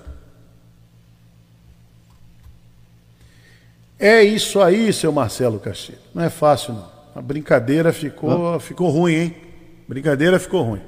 Agora Olha, o xerife aqui do Santa Rosa está assistindo também o programa, o Batata está vendo o programa. 9 horas e 8, já voltamos. Bom dia, cidade.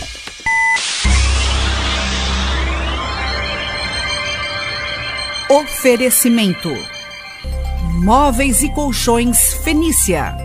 CRM Centro de Referência Médica de Guarujá. Estamos apresentando Bom Dia Cidade.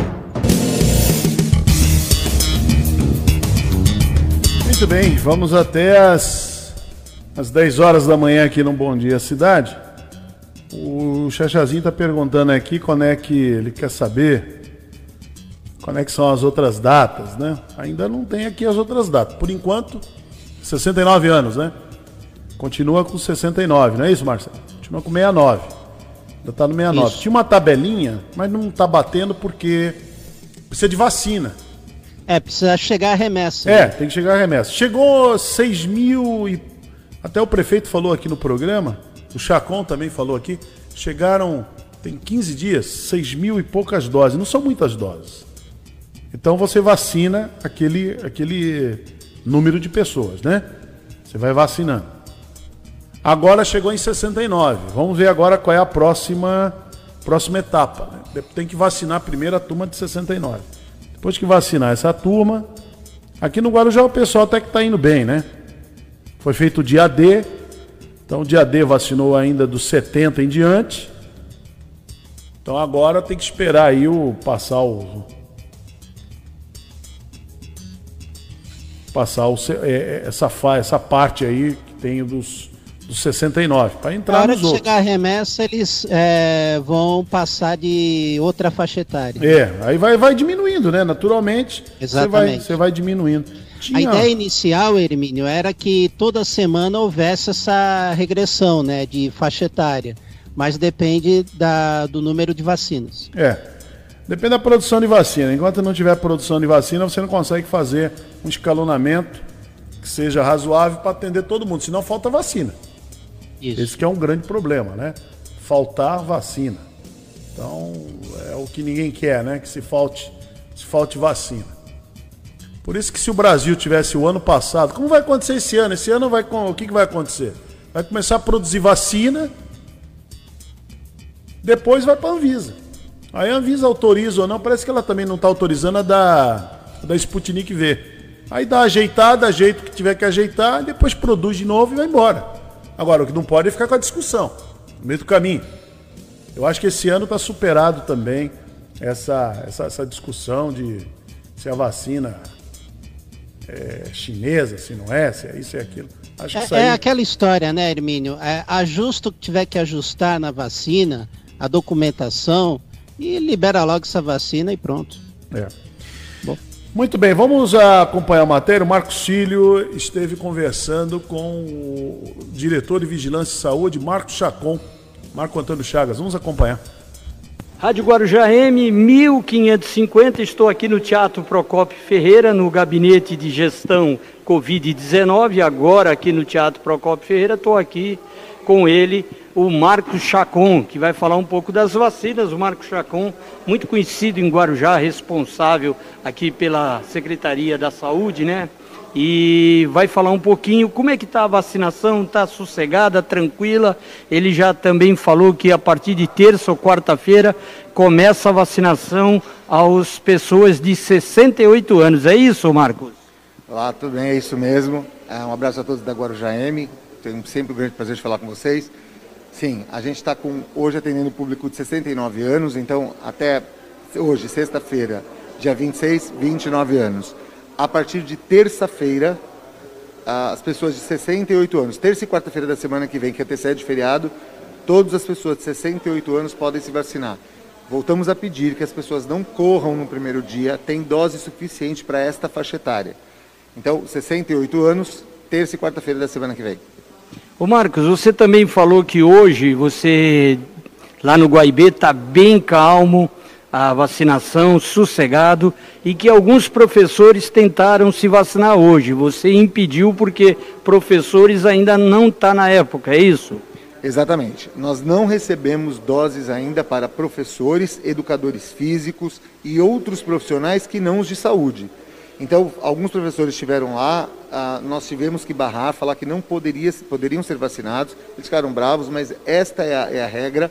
A regra é vacinar idosos hoje acima de 69 anos e vacinar profissionais e trabalhadores de saúde que ou lidam ou não à frente da Covid. Essa é a nossa, é a nossa batalha. E a partir do dia 5 a gente está vacinando o pessoal da segurança pública, caso o governo do estado mande as doses. Nós abrimos ontem aqui no Guarujá, eu acho que é, exclusivamente, acho que outro município ainda não fez isso. para a GCM, a Guarda Civil é, Municipal. Por quê? Porque os guardas começaram a barreira e vão segurar os turistas e outras pessoas ali na, na, na em várias, são três barreiras que foram montadas. Então, Guarda Municipal, fiscais municipais e auxiliares de fiscalização podem tomar a vacina e estão tomando desde ontem. O público que, que qualquer outro público não procure o ginásio Guaibê ou a coordenadoria da guarda porque vai fazer muvuca, aglomeração e nós não queremos isso nesse momento. As pessoas têm que entender que nós estamos em lockdown. Lockdown significa ficar em casa. O único jeito da gente não é conter o vírus. O vírus ele vai ser contido ao seu tempo. O único jeito da gente não aumentar o número de pessoas dentro do hospital é ficando em casa. Tá certo. Ô Marcos, mais uma perguntinha. A vacinação continua no mesmo horário? Amanhã, por exemplo, sábado, vai ter vacinação?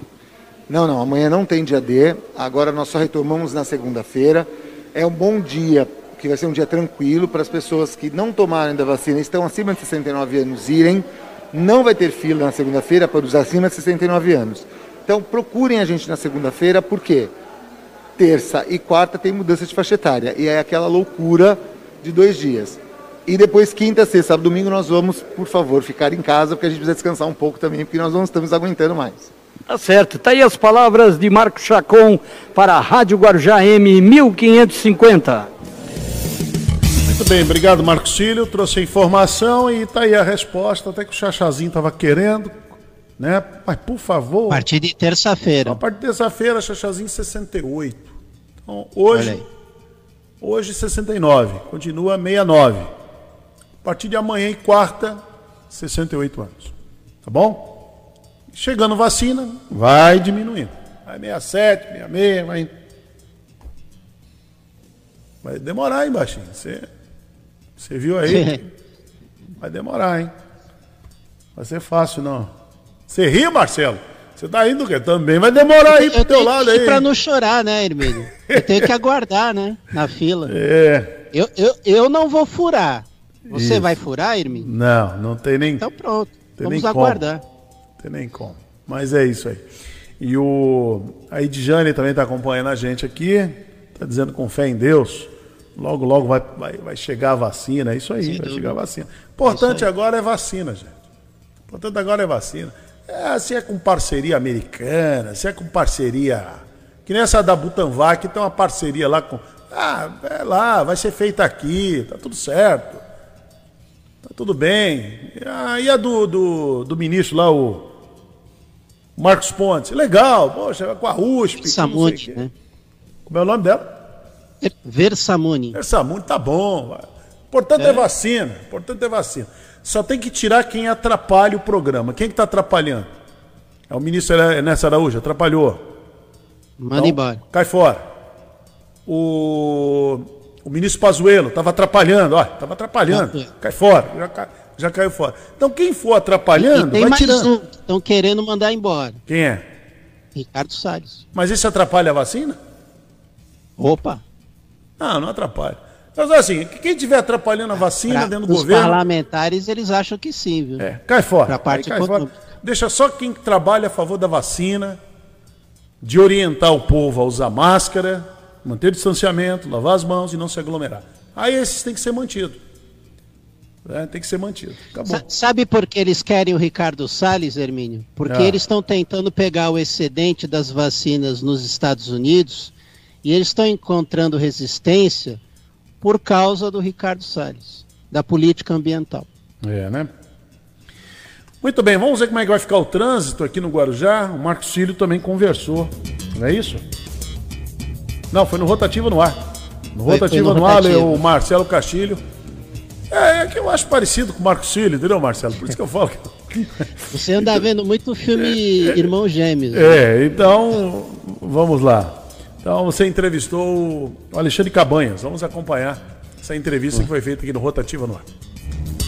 Alexandre, boa tarde, seja bem-vindo à Rádio Guarujá, tudo bem? Boa tarde a todos e um bom, eh, obrigado pelo convite. Alexandre, a cidade de Guarujá, nova envolvida aí no lockdown regional e adotando a instalação de barreiras sanitárias em vários pontos da cidade. É isso, Alexandre? Isso, desde o dia 23, nós 23 instalamos as barreiras sanitárias nas principais entradas e saídas da cidade né, que visa aí atender ao decreto do lockdown do, do Guarujá e do Estado de São Paulo, no caso do Guarujá, o decreto 14.214. Perfeito. E onde estariam instaladas essas barreiras, Alexandre? Sim, é, a, as barreiras elas foram instaladas nas duas travessias de Ferryboat, tanto em Guarujá e Betioga, e quatro ao longo da rodovia Cônigo Domênico Rangoni. Uh, na Cônigo Domênico Rangoni nós temos a Vila Áurea, Rua do Adubo, entrada principal do Guarujá e Morrinhos. As mesmas, os mesmos pontos instalados anteriormente no ano passado. Infelizmente a gente teve que retornar aí em razão aí da, do aumento da pandemia aí do Covid-19. Perfeito. E essas barreiras sanitárias, é, o que, que elas podem fazer? O que, qual é o procedimento nessas barreiras sanitárias, Alexandre? Tá, a, pela barreira ela visa aí a restringir o acesso de veículos à cidade de Guarujá e com isso aí a, a diminuir o número de pessoas que venham frequentar o Guarujá em, eh, em especial. Ah, no Guarujá, nós estamos restringindo aí o acesso a quem quer vir a turismo, a lazer. Esse pessoal tem que ficar em casa nesse momento, não é o momento de vir para o Guarujá, não é o momento de, estar aqui na, nas praias, até porque as praias nossas estão fechadas. Então, estamos restringindo e coibindo esse tipo de turista, desse tipo de usuário aí do Guarujá. Ah, só é permitida a entrada no Guarujá de quem tem residência no, no, no Guarujá, não eventual, tá? Ah, vim a serviços essenciais, caminhões do porto e, e demais aí de essenciais à sua vinda ao Guarujá. Certo. E essas barreiras, Alexandre, elas funcionam é, em quanto tempo? Tem um horário determinado? É 24 horas? Como é que funciona? Desde as 7 horas da data que falei, dia 23, ela é 24 claro. horas por dia. Tá? É 24 horas ininterruptas. Estão passando as barreiras, a gente está fiscalizando todos os veículos, principalmente a partir de hoje, dia 26, em qual é feriado na cidade de São Paulo, e que a tendência é de descer bastante aí, bastante veículos para o Guarujá, e a barreira vai coibir essa entrada de veículos desnecessários no Guarujá. Alexandre Cabanas, diretor de trânsito de Guarujá, conosco aqui na programação dos 1550. Você também acompanhando pelo Facebook Rádio Guarujá AM 1550. Alexandre, com a decretação do lockdown regional, principalmente no Guarujá, essas regras restritivas. Isso mexeu é, em algum momento com o esquema de trânsito da cidade? Sim, a gente teve já já é, já é, é visualmente visto, já é visualmente detectado no Guarujá a redução do número de veículos frequentando na, na cidade. Porém, a gente tem uma, uma, uma, uma um, um, um, alguma coisa especial, que é o caso do Porto, por exemplo, que a gente tem uma grande demanda ainda vindo para o Porto. Então, esse aumento desses veículos vindo ao Porto é, é ainda é muito grande, uh, mas houve sim redução. Quanto ao trabalho do trânsito, a, o foco maior é nas barreiras e coibir os excessos. Perfeito, então. Alexandre, eu quero agradecer sua participação aqui na programação da Rádio Guarujá. Fique à vontade para uma última mensagem, um lembrete ou um reforço de um serviço que está sendo realizado pelo seu departamento. Fique à vontade. A diretoria de trânsito, é, ela está focada aí junto com a Guarda Civil Municipal, Força Tarefa e as demais diretorias da CDCOM é, nas barreiras da cidade a fim de coibir a entrada do, das pessoas. A gente pede à população que possa evitar o tráfico junto o tráfego junto a Cônigo Domênico Rangoni, a rodovia, que se utilize da Santos Dumont, que se utilize aí da Dom Pedro, pra, evitando acesso aí e, e, ter o transtorno, porque não deixa de ser um transtorno, passar pelas barreiras, é, tendo, podendo ser evitado, tá? Então, o que a gente pede mais aí é que a pessoa não transite pela Cônigo, evite a Cônigo Domênico Rangoni nesse momento, não é o momento, inclusive, de passear, saiam só para fazer as coisas essenciais, os serviços essenciais, ir ao supermercado, à padaria, uma farmácia, uh, nesse período. Ou seja, esse é o momento de ficar em casa, não é o momento de ir para a rua, mais ainda do que o ano passado. Lembrando que nossos hospitais aí estão tá já com capacidade máximas, e, e não tem condições de atender essa, essa grande demanda. Muito bem, então tá aí a preocupação, hein, Marcelo, sobre o trânsito. Né? Coibir também. Ah, o problema é toda aglomeração, né? Se o, se o cidadão fosse um, um pouco mais educado, então da, daria para tudo funcionar tranquilamente, né? Mas o problema é que não, não consegue chegar a esse, esse consenso, lamentavelmente. E o, e o Marcos Cílio conversou com o secretário adjunto de saúde aqui de Guarujá, o Denis Campos. Rádio Guarujá M 1550, direto do Teatro Procopio Ferreira, onde está e foi instalado o gabinete de gestão de crises da Covid-19. Eu estou aqui com o secretário adjunto de saúde, Denis Campos, que vai fazer um balanço geral sobre essa manhã aqui no ginásio Guaibê. Desde já, agradecendo por ter atendido a reportagem da Rádio Guarujá. Tudo bem, Denis? Qual o balanço que você faz dessa manhã, todas as coisas que foram discutidas aí hoje? Um bom dia, bom dia a todos. É, decidimos por instalar permanentemente o gabinete de crise que já existe desde o início, desde março do ano passado. Esse gabinete já existe, funciona também no quinto andar, mas agora, em razão dos números mais críticos, né, dessa grande alta de casos e internações, é, o prefeito determinou, achamos por bem, concentrar os esforços aqui com, com diversos secretários, vocês tiveram oportunidade de acompanhar um pouco da reunião. O balanço foi positivo, foram deliberadas já algumas ações imediatas, então foi feito um balanço geral da nossa taxa de ocupação de leitos, casos médias móveis de, de óbitos e de novos casos, assim como a, a programação de vacinação. E agora o foco de fato é que a saúde é, busque meios, busque alternativas para poder ampliar ainda mais os leitos é, disponíveis na cidade. Existem alguns obstáculos relacionados a espaço físico mesmo, a capacidade de recursos humanos de RH e a, a intenção desse gabinete de crise é justamente isso, é, juntar todos os esforços para que a gente consiga encontrar alternativas para enfrentar esse momento tão difícil para a nossa cidade, para o país e para o mundo em geral. E aí você falou também até de funcionários que possam ser é, aproveitados, né? Funcionários que possam é, ser utilizados para ajudarem vocês? Perfeito. Dentre os temas, né, a gente já tem uma experiência, graças a Deus, a nossa, o nosso povo ele é muito solidário, né, em geral.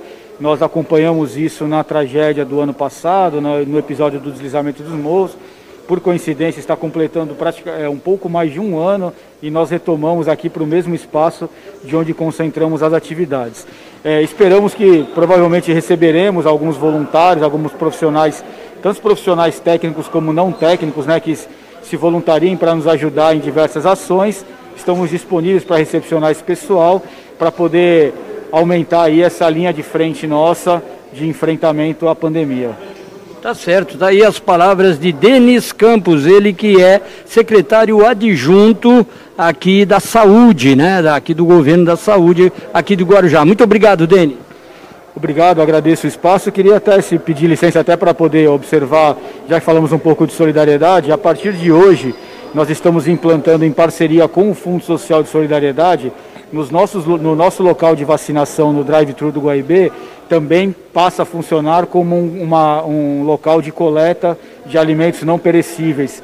É, obviamente é, é, voluntário isso, né? mas aquelas pessoas que quiserem, tiverem a intenção de realizar essa doação, podem realizar lá no próprio drive-thru do Guaibê. Posteriormente, o Fundo Social reverterá isso à população de maior vulnerabilidade social da cidade. Tá certo. Tá aí as palavras de Denis Campos para a Rádio Guarujá M 1550. Muito bom, obrigado Marcos Cílio. Essa matéria é muito, muito importante aí com o secretário adjunto de saúde nesse gabinete que foi criado. Nós tivemos lá na sexta-feira, acompanhamos todo o desenrolar. É muito importante. Ele, quer dizer, não foi criado, ele foi transferido, né? Saiu Isso. do passo e foi para lá. Fica melhor, né? Olha, é, notícia muito boa. Eu acho que hoje, até o Chachazinho. Eu acredito que o Chachá está acompanhando o programa hoje. O programa está com notícia boa, né, Chachá? Mais uma notícia boa.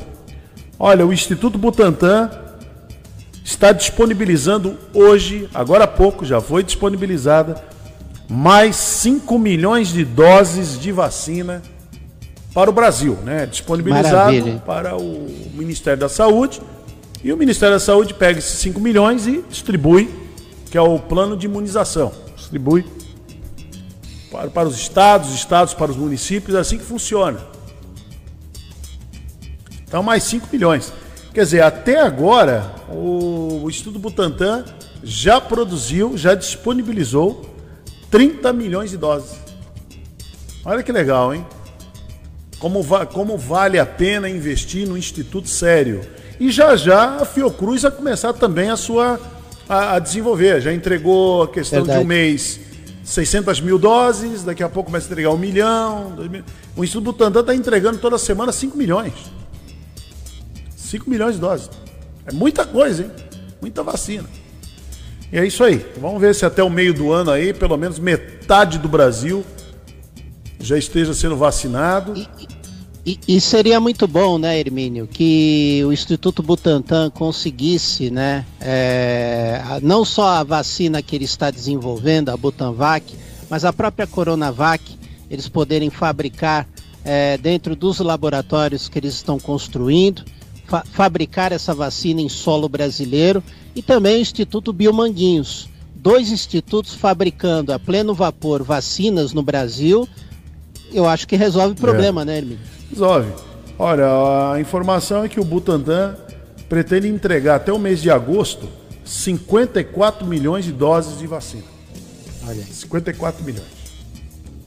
Então, quer dizer, tá ótimo. Apesar de tudo que aconteceu o ano passado, o Butantan está aí produzindo a vacina. A vacina chinesa, né? a vacina comunista. Detalhe, tá a maior parte das vacinas no Brasil vieram do Butantan, é. do Coronavac. Então tá aqui, ó, tudo que foi entregue já, a previsão 40 até até abril agora a previsão é de 46 milhões e até e até agosto 54 milhões. Muito bom. 54. Muito bom. E que venha a Fiocruz. Venha mais, né? Venha mais. Tem que vir mais. Tem que vir a Butanvac, tem que vir a outra. A Pfizer. A Pfizer. Mas eu acho que demora um pouco mais. A Pfizer é mais complicada. A Johnson. A Johnson. Essas, essas são mais complicadas. Mas essas virão no momento legal, sabe? Que eu acho que vai vir no momento que o brasileiro já, a maioria, já está tudo vacinado. É uma dose só. É. Aí quem se vacinar com a Pfizer, normalmente serão aqueles da faixa etária mais, mais baixa, né? dos 40 anos para baixo. Eu acredito que esses vão tomar uma dose só, vai pegar já da Pfizer. Pegar da Pfizer, uma é. dose só. Fica melhor, né? Aí tem mais gente para vacinar, é uma faixa etária maior, né? Entre 30 e 40 anos é muito, tem muito mais gente. Mas muito bem, é isso aí. É 9h34, vamos para a nossa janela, já voltamos. Bom dia, cidade.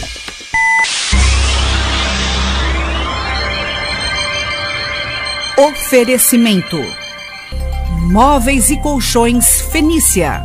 CRM Centro de Referência Médica de Guarujá. Estamos apresentando Bom Dia Cidade.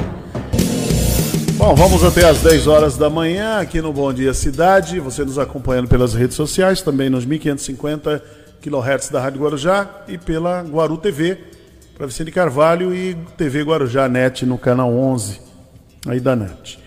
Bom, Marcelo, você conversou com a Débora Camilo, que é vereadora em Santos, Isso. né? Aqui no Rotativa no Ar. Vamos acompanhar essa entrevista. Vereadora, boa tarde, seja bem-vinda à Rádio Guarujá, tudo bem? Tudo bem, Marcelo, boa tarde, boa tarde a você e a todas e todos que nos acompanham. Agradeço o convite. Vereadora, é, primeiro mandato na Câmara Municipal de Santos, e a vereadora já emplacando um projeto né, nesse tempo de pandemia da Covid-19, que está afetando e muito os comerciantes locais, de Santos não é diferente, e a vereadora levantando esse projeto da renda básica municipal. Como é que funcionaria isso, vereadora?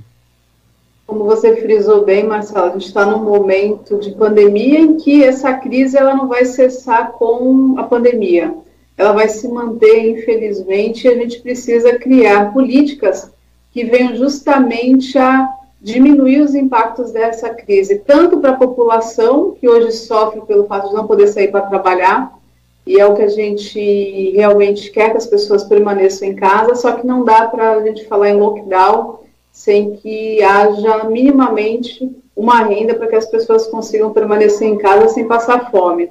E, por outro lado, a gente vê os comerciantes que são diretamente impactados e a gente vê aí relatos diversos que não conseguiram aguentar esse um ano né, de abre e fecha e acabaram encerrando as suas atividades. Então, essa renda básica permanente seria uma renda implementada no município para é, é, complementar alguns benefícios que já existem né, na, no município e ainda fazer com que esse benefício ele consiga alcançar mais é, algumas famílias. A gente está falando de inicialmente impacto em 10 mil famílias, e isso podendo ser aumentado para 15 mil famílias ou mais.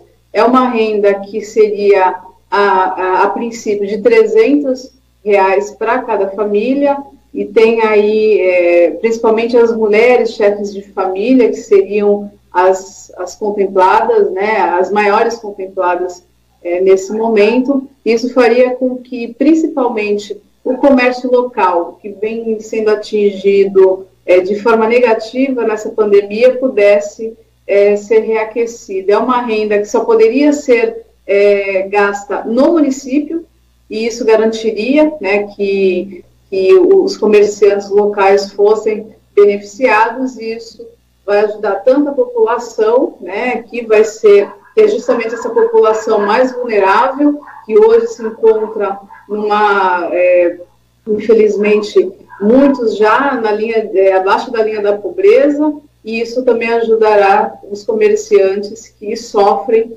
pela falta de oportunidade de poder manter seus comércios abertos e também ter quem compre, né? Porque se você não tem renda, as pessoas não têm condições de comprar do seu estabelecimento.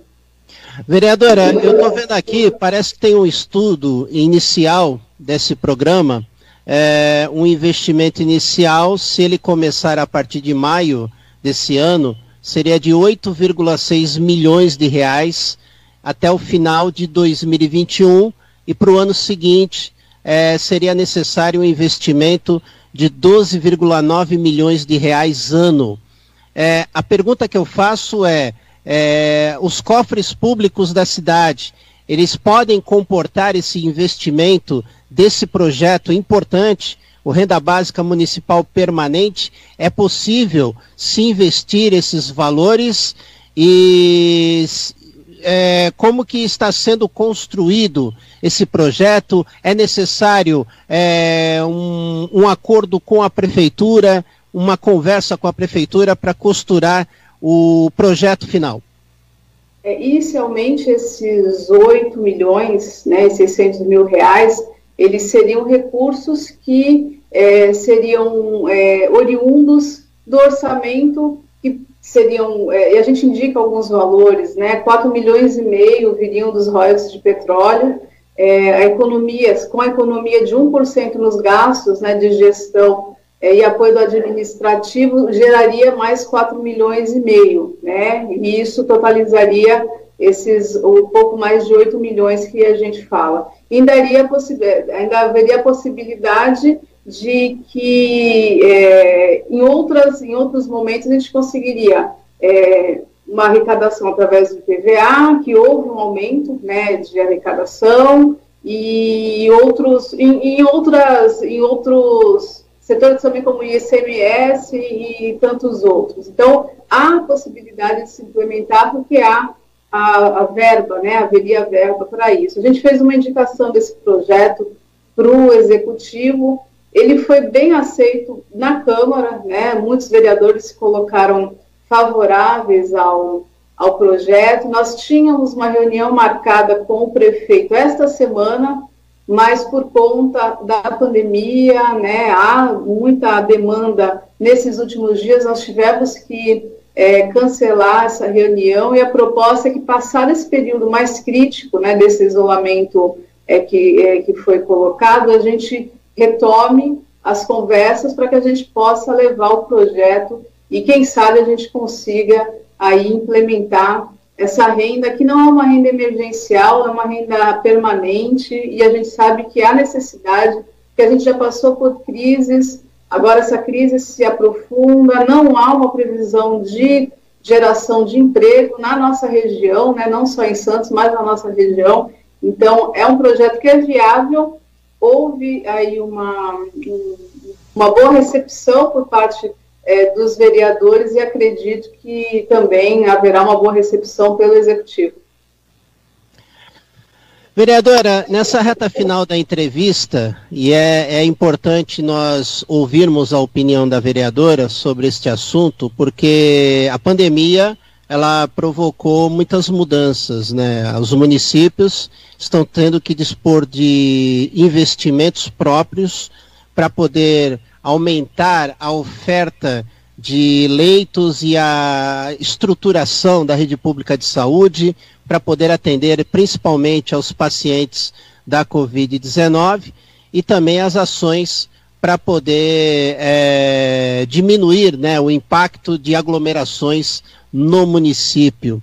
É, e tem também essa questão dos programas de renda básica e também é, esse problema do comércio legalizado, principalmente o legalizado, muitos deles estarem fechando, né, por sentirem é, esse problema é, da pandemia na economia local.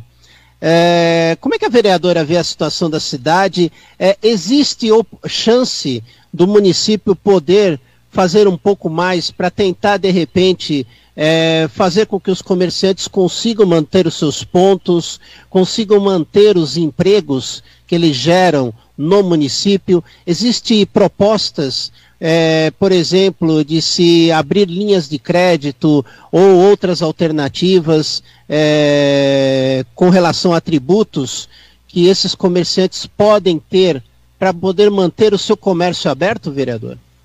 É, há alguns debates, né, tanto com o executivo quanto na própria Câmara, houve aí essa, é, a, a, não a moratória, né, mas a possibilidade de que se pague, mesmo fora do, do vencimento, sem juros e multa. A gente sabe que isso é muito pouco, até porque se um comerciante ele não conseguiu arrecadar absolutamente nada, dificilmente ele vai conseguir garantir mesmo posteriormente eu acredito que há possibilidade de que se amplie, mas é, eu creio que tantos os, os, municípios, isso não só Santos, eles têm uma grande limitação de ação.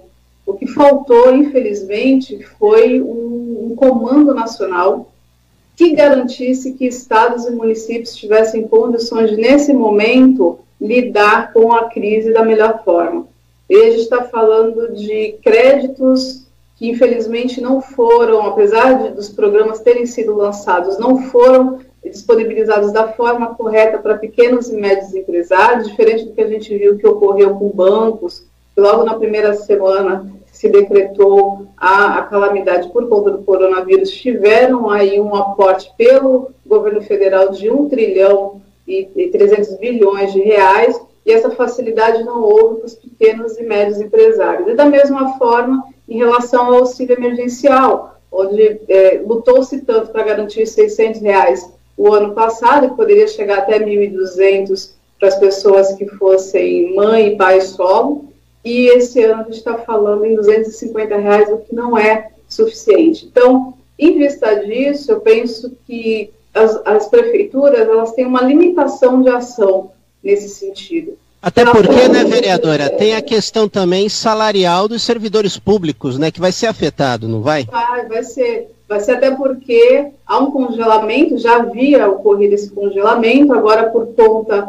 da aprovação do auxílio emergencial, e isso vai ser estendido por mais 15 anos. Então, vai ocorrer impacto, as cidades já serão impactadas pela diminuição da arrecadação, e isso a gente vai ver também com a diminuição no investimento.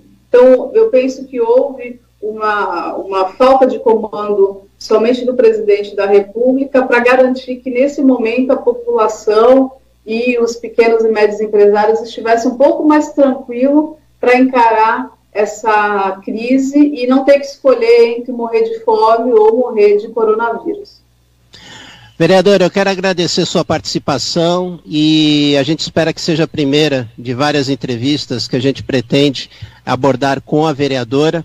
E nesse espaço final, eu deixo para que a vereadora possa mandar uma mensagem ou revelar algum trabalho que está sendo desenvolvido em seu gabinete. Fique à vontade, vereadora. Agradeço, Marcelo, pela oportunidade. Já aceito de antemão é, o convite para as próximas participações. Na verdade, eu quero muito mais é deixar é, um, um, um recado lamentar né, as mortes que têm ocorrido. Hoje, Santos está com 90% da sua lotação das UTIs, das vagas de UTIs, e a gente vê o quanto é desesperador. Ah, o vídeo do prefeito demonstrou muito bem isso. Eu sou oposição ao, ao é, Rogério Santos, mas não há como, nesse momento, não estar fazendo a política que realmente precisa ser feita, que é incentivar as pessoas a permanecerem em casa, porque a gente não quer ver cenas como ocorreu em diversas cidades do Equador, onde pessoas morreram dentro de casa, os corpos eram deixados nas ruas, e eu espero que a gente não chegue nesse momento para que as pessoas entendam que o melhor é permanecer em casa. Eu sei o quanto é difícil, não ter condições de ficar em casa e garantir a sua refeição, mas a gente pede principalmente para as pessoas que têm essa possibilidade, mas que nesse momento incentivam a população a estar na rua e colocam um pouco a mão na consciência, porque a gente vai passar por um momento gravíssimo. A gente não está no pior momento da pandemia, o doutor é, Caseiro falou isso, a gente ainda vai enfrentar um pior momento da pandemia, então não há condições a gente incentivar a população ou incentivar tratamentos que a ciência já demonstrou que não são eficazes. Então, que a gente colabore nesse momento para que a gente, além de manter a nossa saúde, a gente consiga garantir a vida daquelas pessoas que a gente ama. Vereadora Débora Camilo de Santos, conversando conosco aqui no Rotativa no Ar. Vereadora, mais uma vez, muito obrigado pela sua participação. Eu que agradeço. Muito bem, 9h52 aqui no Bom Dia Cidade. E agora vamos à notícia de Bertioga. O posto de atendimento ao trabalhador oferece 30 novas vagas de emprego para três cargos diferentes, em níveis de ensino fundamental, médio e superior. De acordo com a Prefeitura, somente uma delas é permanente e são para ambos os sexos. Os cargos oferecidos são operador de retroescavadeira, técnico de enfermagem e enfermeiros. As, as exigências de experiência variam entre vagas e para se candidatar é necessário portar o RG, CPF, carteira de trabalho e o PIS. Os interessados devem comparecer à unidade do PAT, localizada na Vila do Bem Centro, na Avenida Anchieta 392, entre segunda a sexta, das 9 da manhã até as 16 horas. Mais informações pelo telefone 13 3319 9700. E agora aqui no Bom Dia Cidade você fica com a matéria que eu realizei na última sessão da Câmara Municipal aqui do Guarujá. Eu entrevistei no plenário da Câmara o vereador Fernando Martins dos Santos, o Fernando Peitola. Rádio Guarujá na cobertura da oitava sessão ordinária da Câmara Municipal de Guarujá. Ao meu lado, o vereador Fernando Martins dos Santos, o Fernando Peitola. Vereador, obrigado por nos atender. É, vários assuntos a abordar nessa entrevista. O primeiro é a abertura de uma comissão de assuntos relevantes que aborda o déficit habitacional da cidade. Marcelo, primeiramente boa tarde. Sempre dizer que é um prazer estar participando aqui contigo, né? Porque é um, tem um alcance é, estrondoso em nossa cidade e as suas redes sociais. Bom, é, já tem umas duas sessões atrás apresentamos é, esse projeto, criando essa comissão de assuntos relevantes para tratar da questão do déficit habitacional, haja vista que já foi anunciado pelo governo do estado alguns empreendimentos é, habitacionais em nossa cidade e nós estamos preocupados aí na questão de como vai ser é, distribuído, para quais pessoas serão atendidas. E, então decidimos abrir essa comissão de assuntos relevantes tão somente para acompanhar e trazer a lesura no processo de seleção dessas pessoas que ocuparão as suas residências.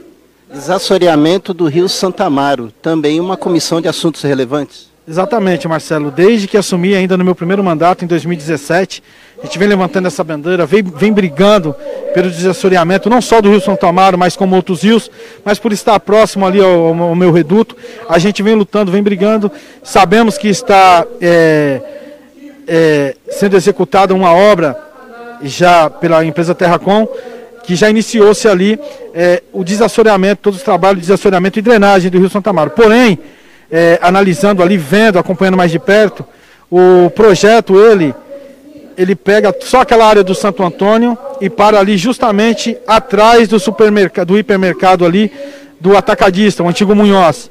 Então a gente tem uma preocupação muito grande, haja vista que toda aquela área ali é, da sua nascente do rio de Vila Zilda até a Cachoeira, até o Atacadão ali, é, foi uma área que foi ocupada de modo irregular, uma área que acabou assoreando totalmente o rio, foram todo aterrado o rio, não existe mais rio ali, e a gente vai lutar, a gente vai brigar para que o Poder Executivo, através dessa comissão, possa estar tá tendo um olhar mais clínico ali para aquela região, para que nós possamos, enfim, entrar ali naquela área e estabelecer o curso natural do rio na sua drenagem e vazão. Haja vista que toda aquela população, basta cair uma garoa ali, vem sofrendo muito com os alagamentos, e, e, e até mesmo não precisa nem chover já que o pessoal da Santa Clara vem sofrendo há muito tempo com isso. Então a gente, através dessa indicação, a gente vai lutar para que possa se estender até a Vila Zilda o desassoreamento do Rio Santo Amaro. Sistema de drenagem para diminuir as enchentes na cidade, vereador. Isso, isso aí também é, foi um, um outro tema que levantamos aqui na casa.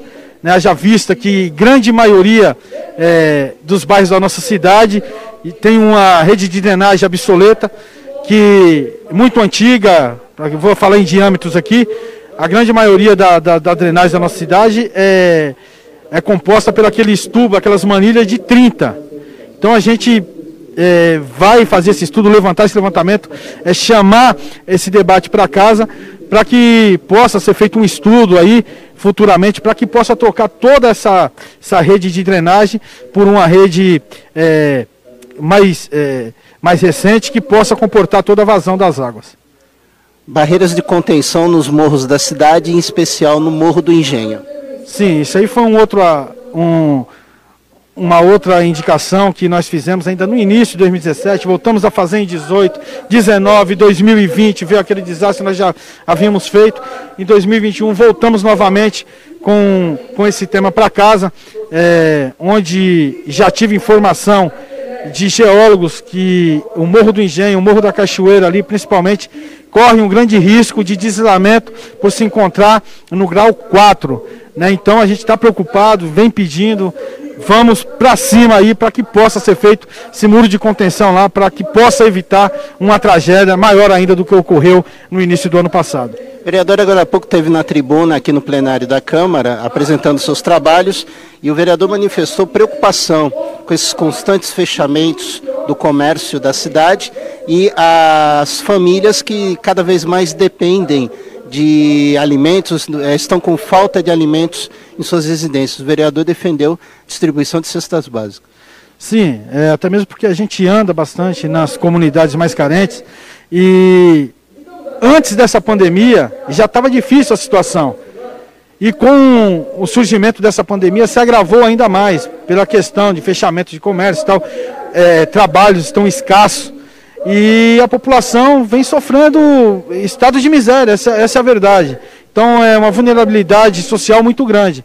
Então trouxemos aqui para casa, através da indicação, pedindo para que o Poder Executivo possa fazer um estudo para que possa estar tá atendendo essa população é, é, é, no âmbito municipal, para que possa estar tá distribuindo as cestas básicas e assim trazer um pouquinho de dignidade para essas pessoas, né? E, e até a questão humanitária mesmo, para que a gente possa estar tá atendendo essas pessoas. O vereador também preocupado com os comerciantes legais, sugeriu isenção de imposto no mês de março e abril. É, na real não é nem isenção, é que não se fosse cobrado, já que está fechado o comércio, foi decretado em lockdown, que não se cobre agora, que se deixe para cobrar lá na frente, quando os pessoal começar, a, os comerciantes começarem a retomar as suas atividades, que possam ser debitados isso lá na frente, mas nesse momento se não trabalha, como vai pagar? Não tem geração de renda e fica difícil. Levantei também aqui a questão, Marcelo, da, da dengue, chikungunya. É, há um surto desses casos em nossa cidade muito grande né? Ainda ontem, acompanhando o jornal A Tribuna, a gente pôde ver os números grandes, fora aqueles que não vão procurar, que acabam se curando em casa. Mas tenho sido cobrado é, pelos munícipes de vários bairros, principalmente ali na região, ali onde é o Reduto, Morro do Macaco, Vila Zilda, Vila Edna, Cachoeira, Santa Clara, toda aquela região, Vila Júlia, né? E tem bastante casos. O pessoal está pedindo para que nós possamos intervir aqui junto ao Poder Executivo para que possa é, está tendo a visita do agente de combate à dengue, para que se possa constatar ou não e assim tomar as devidas providências para que possa é, é, matar esse mosquito nessas localidades e assim ter o, o, o, o men menos casos de, de doenças. Vereador, muito obrigado por atender a reportagem da Rádio Guarujá. Eu que sempre agradeço, Marcelo, estou à disposição dizer para a população aí que se você tem uma reivindicação no seu bairro aí, nos procurem através das nossas redes sociais e também do nosso WhatsApp 997 70 7988 997 70 7988. Nos procure para que nós possamos trazer as suas reivindicações aqui, para que possa fazer ela chegar até o Poder Executivo e cobrar para que possa ser executada e assim dar voz para a população. Muito obrigado. Este foi o vereador Fernando Martins dos Santos, o Fernando Peitola, falando aqui no microfone da Rádio Guarujá. Muito bem, encerramos a edição do Bom Dia Cidade desta segunda. Bom Dia Cidade que volta amanhã, a partir das 8 da manhã. A TV Guarujá e a Guaru TV seguem agora com a programação normal. Mais notícias aqui nos 1550 ao meio-dia no Rotativa no Ar e agora você segue com a programação da Rádio Guarujá, com Renato Costa e o Show da Manhã. Bom dia a todos. Jornalismo responsável com credibilidade, levando até você a informação.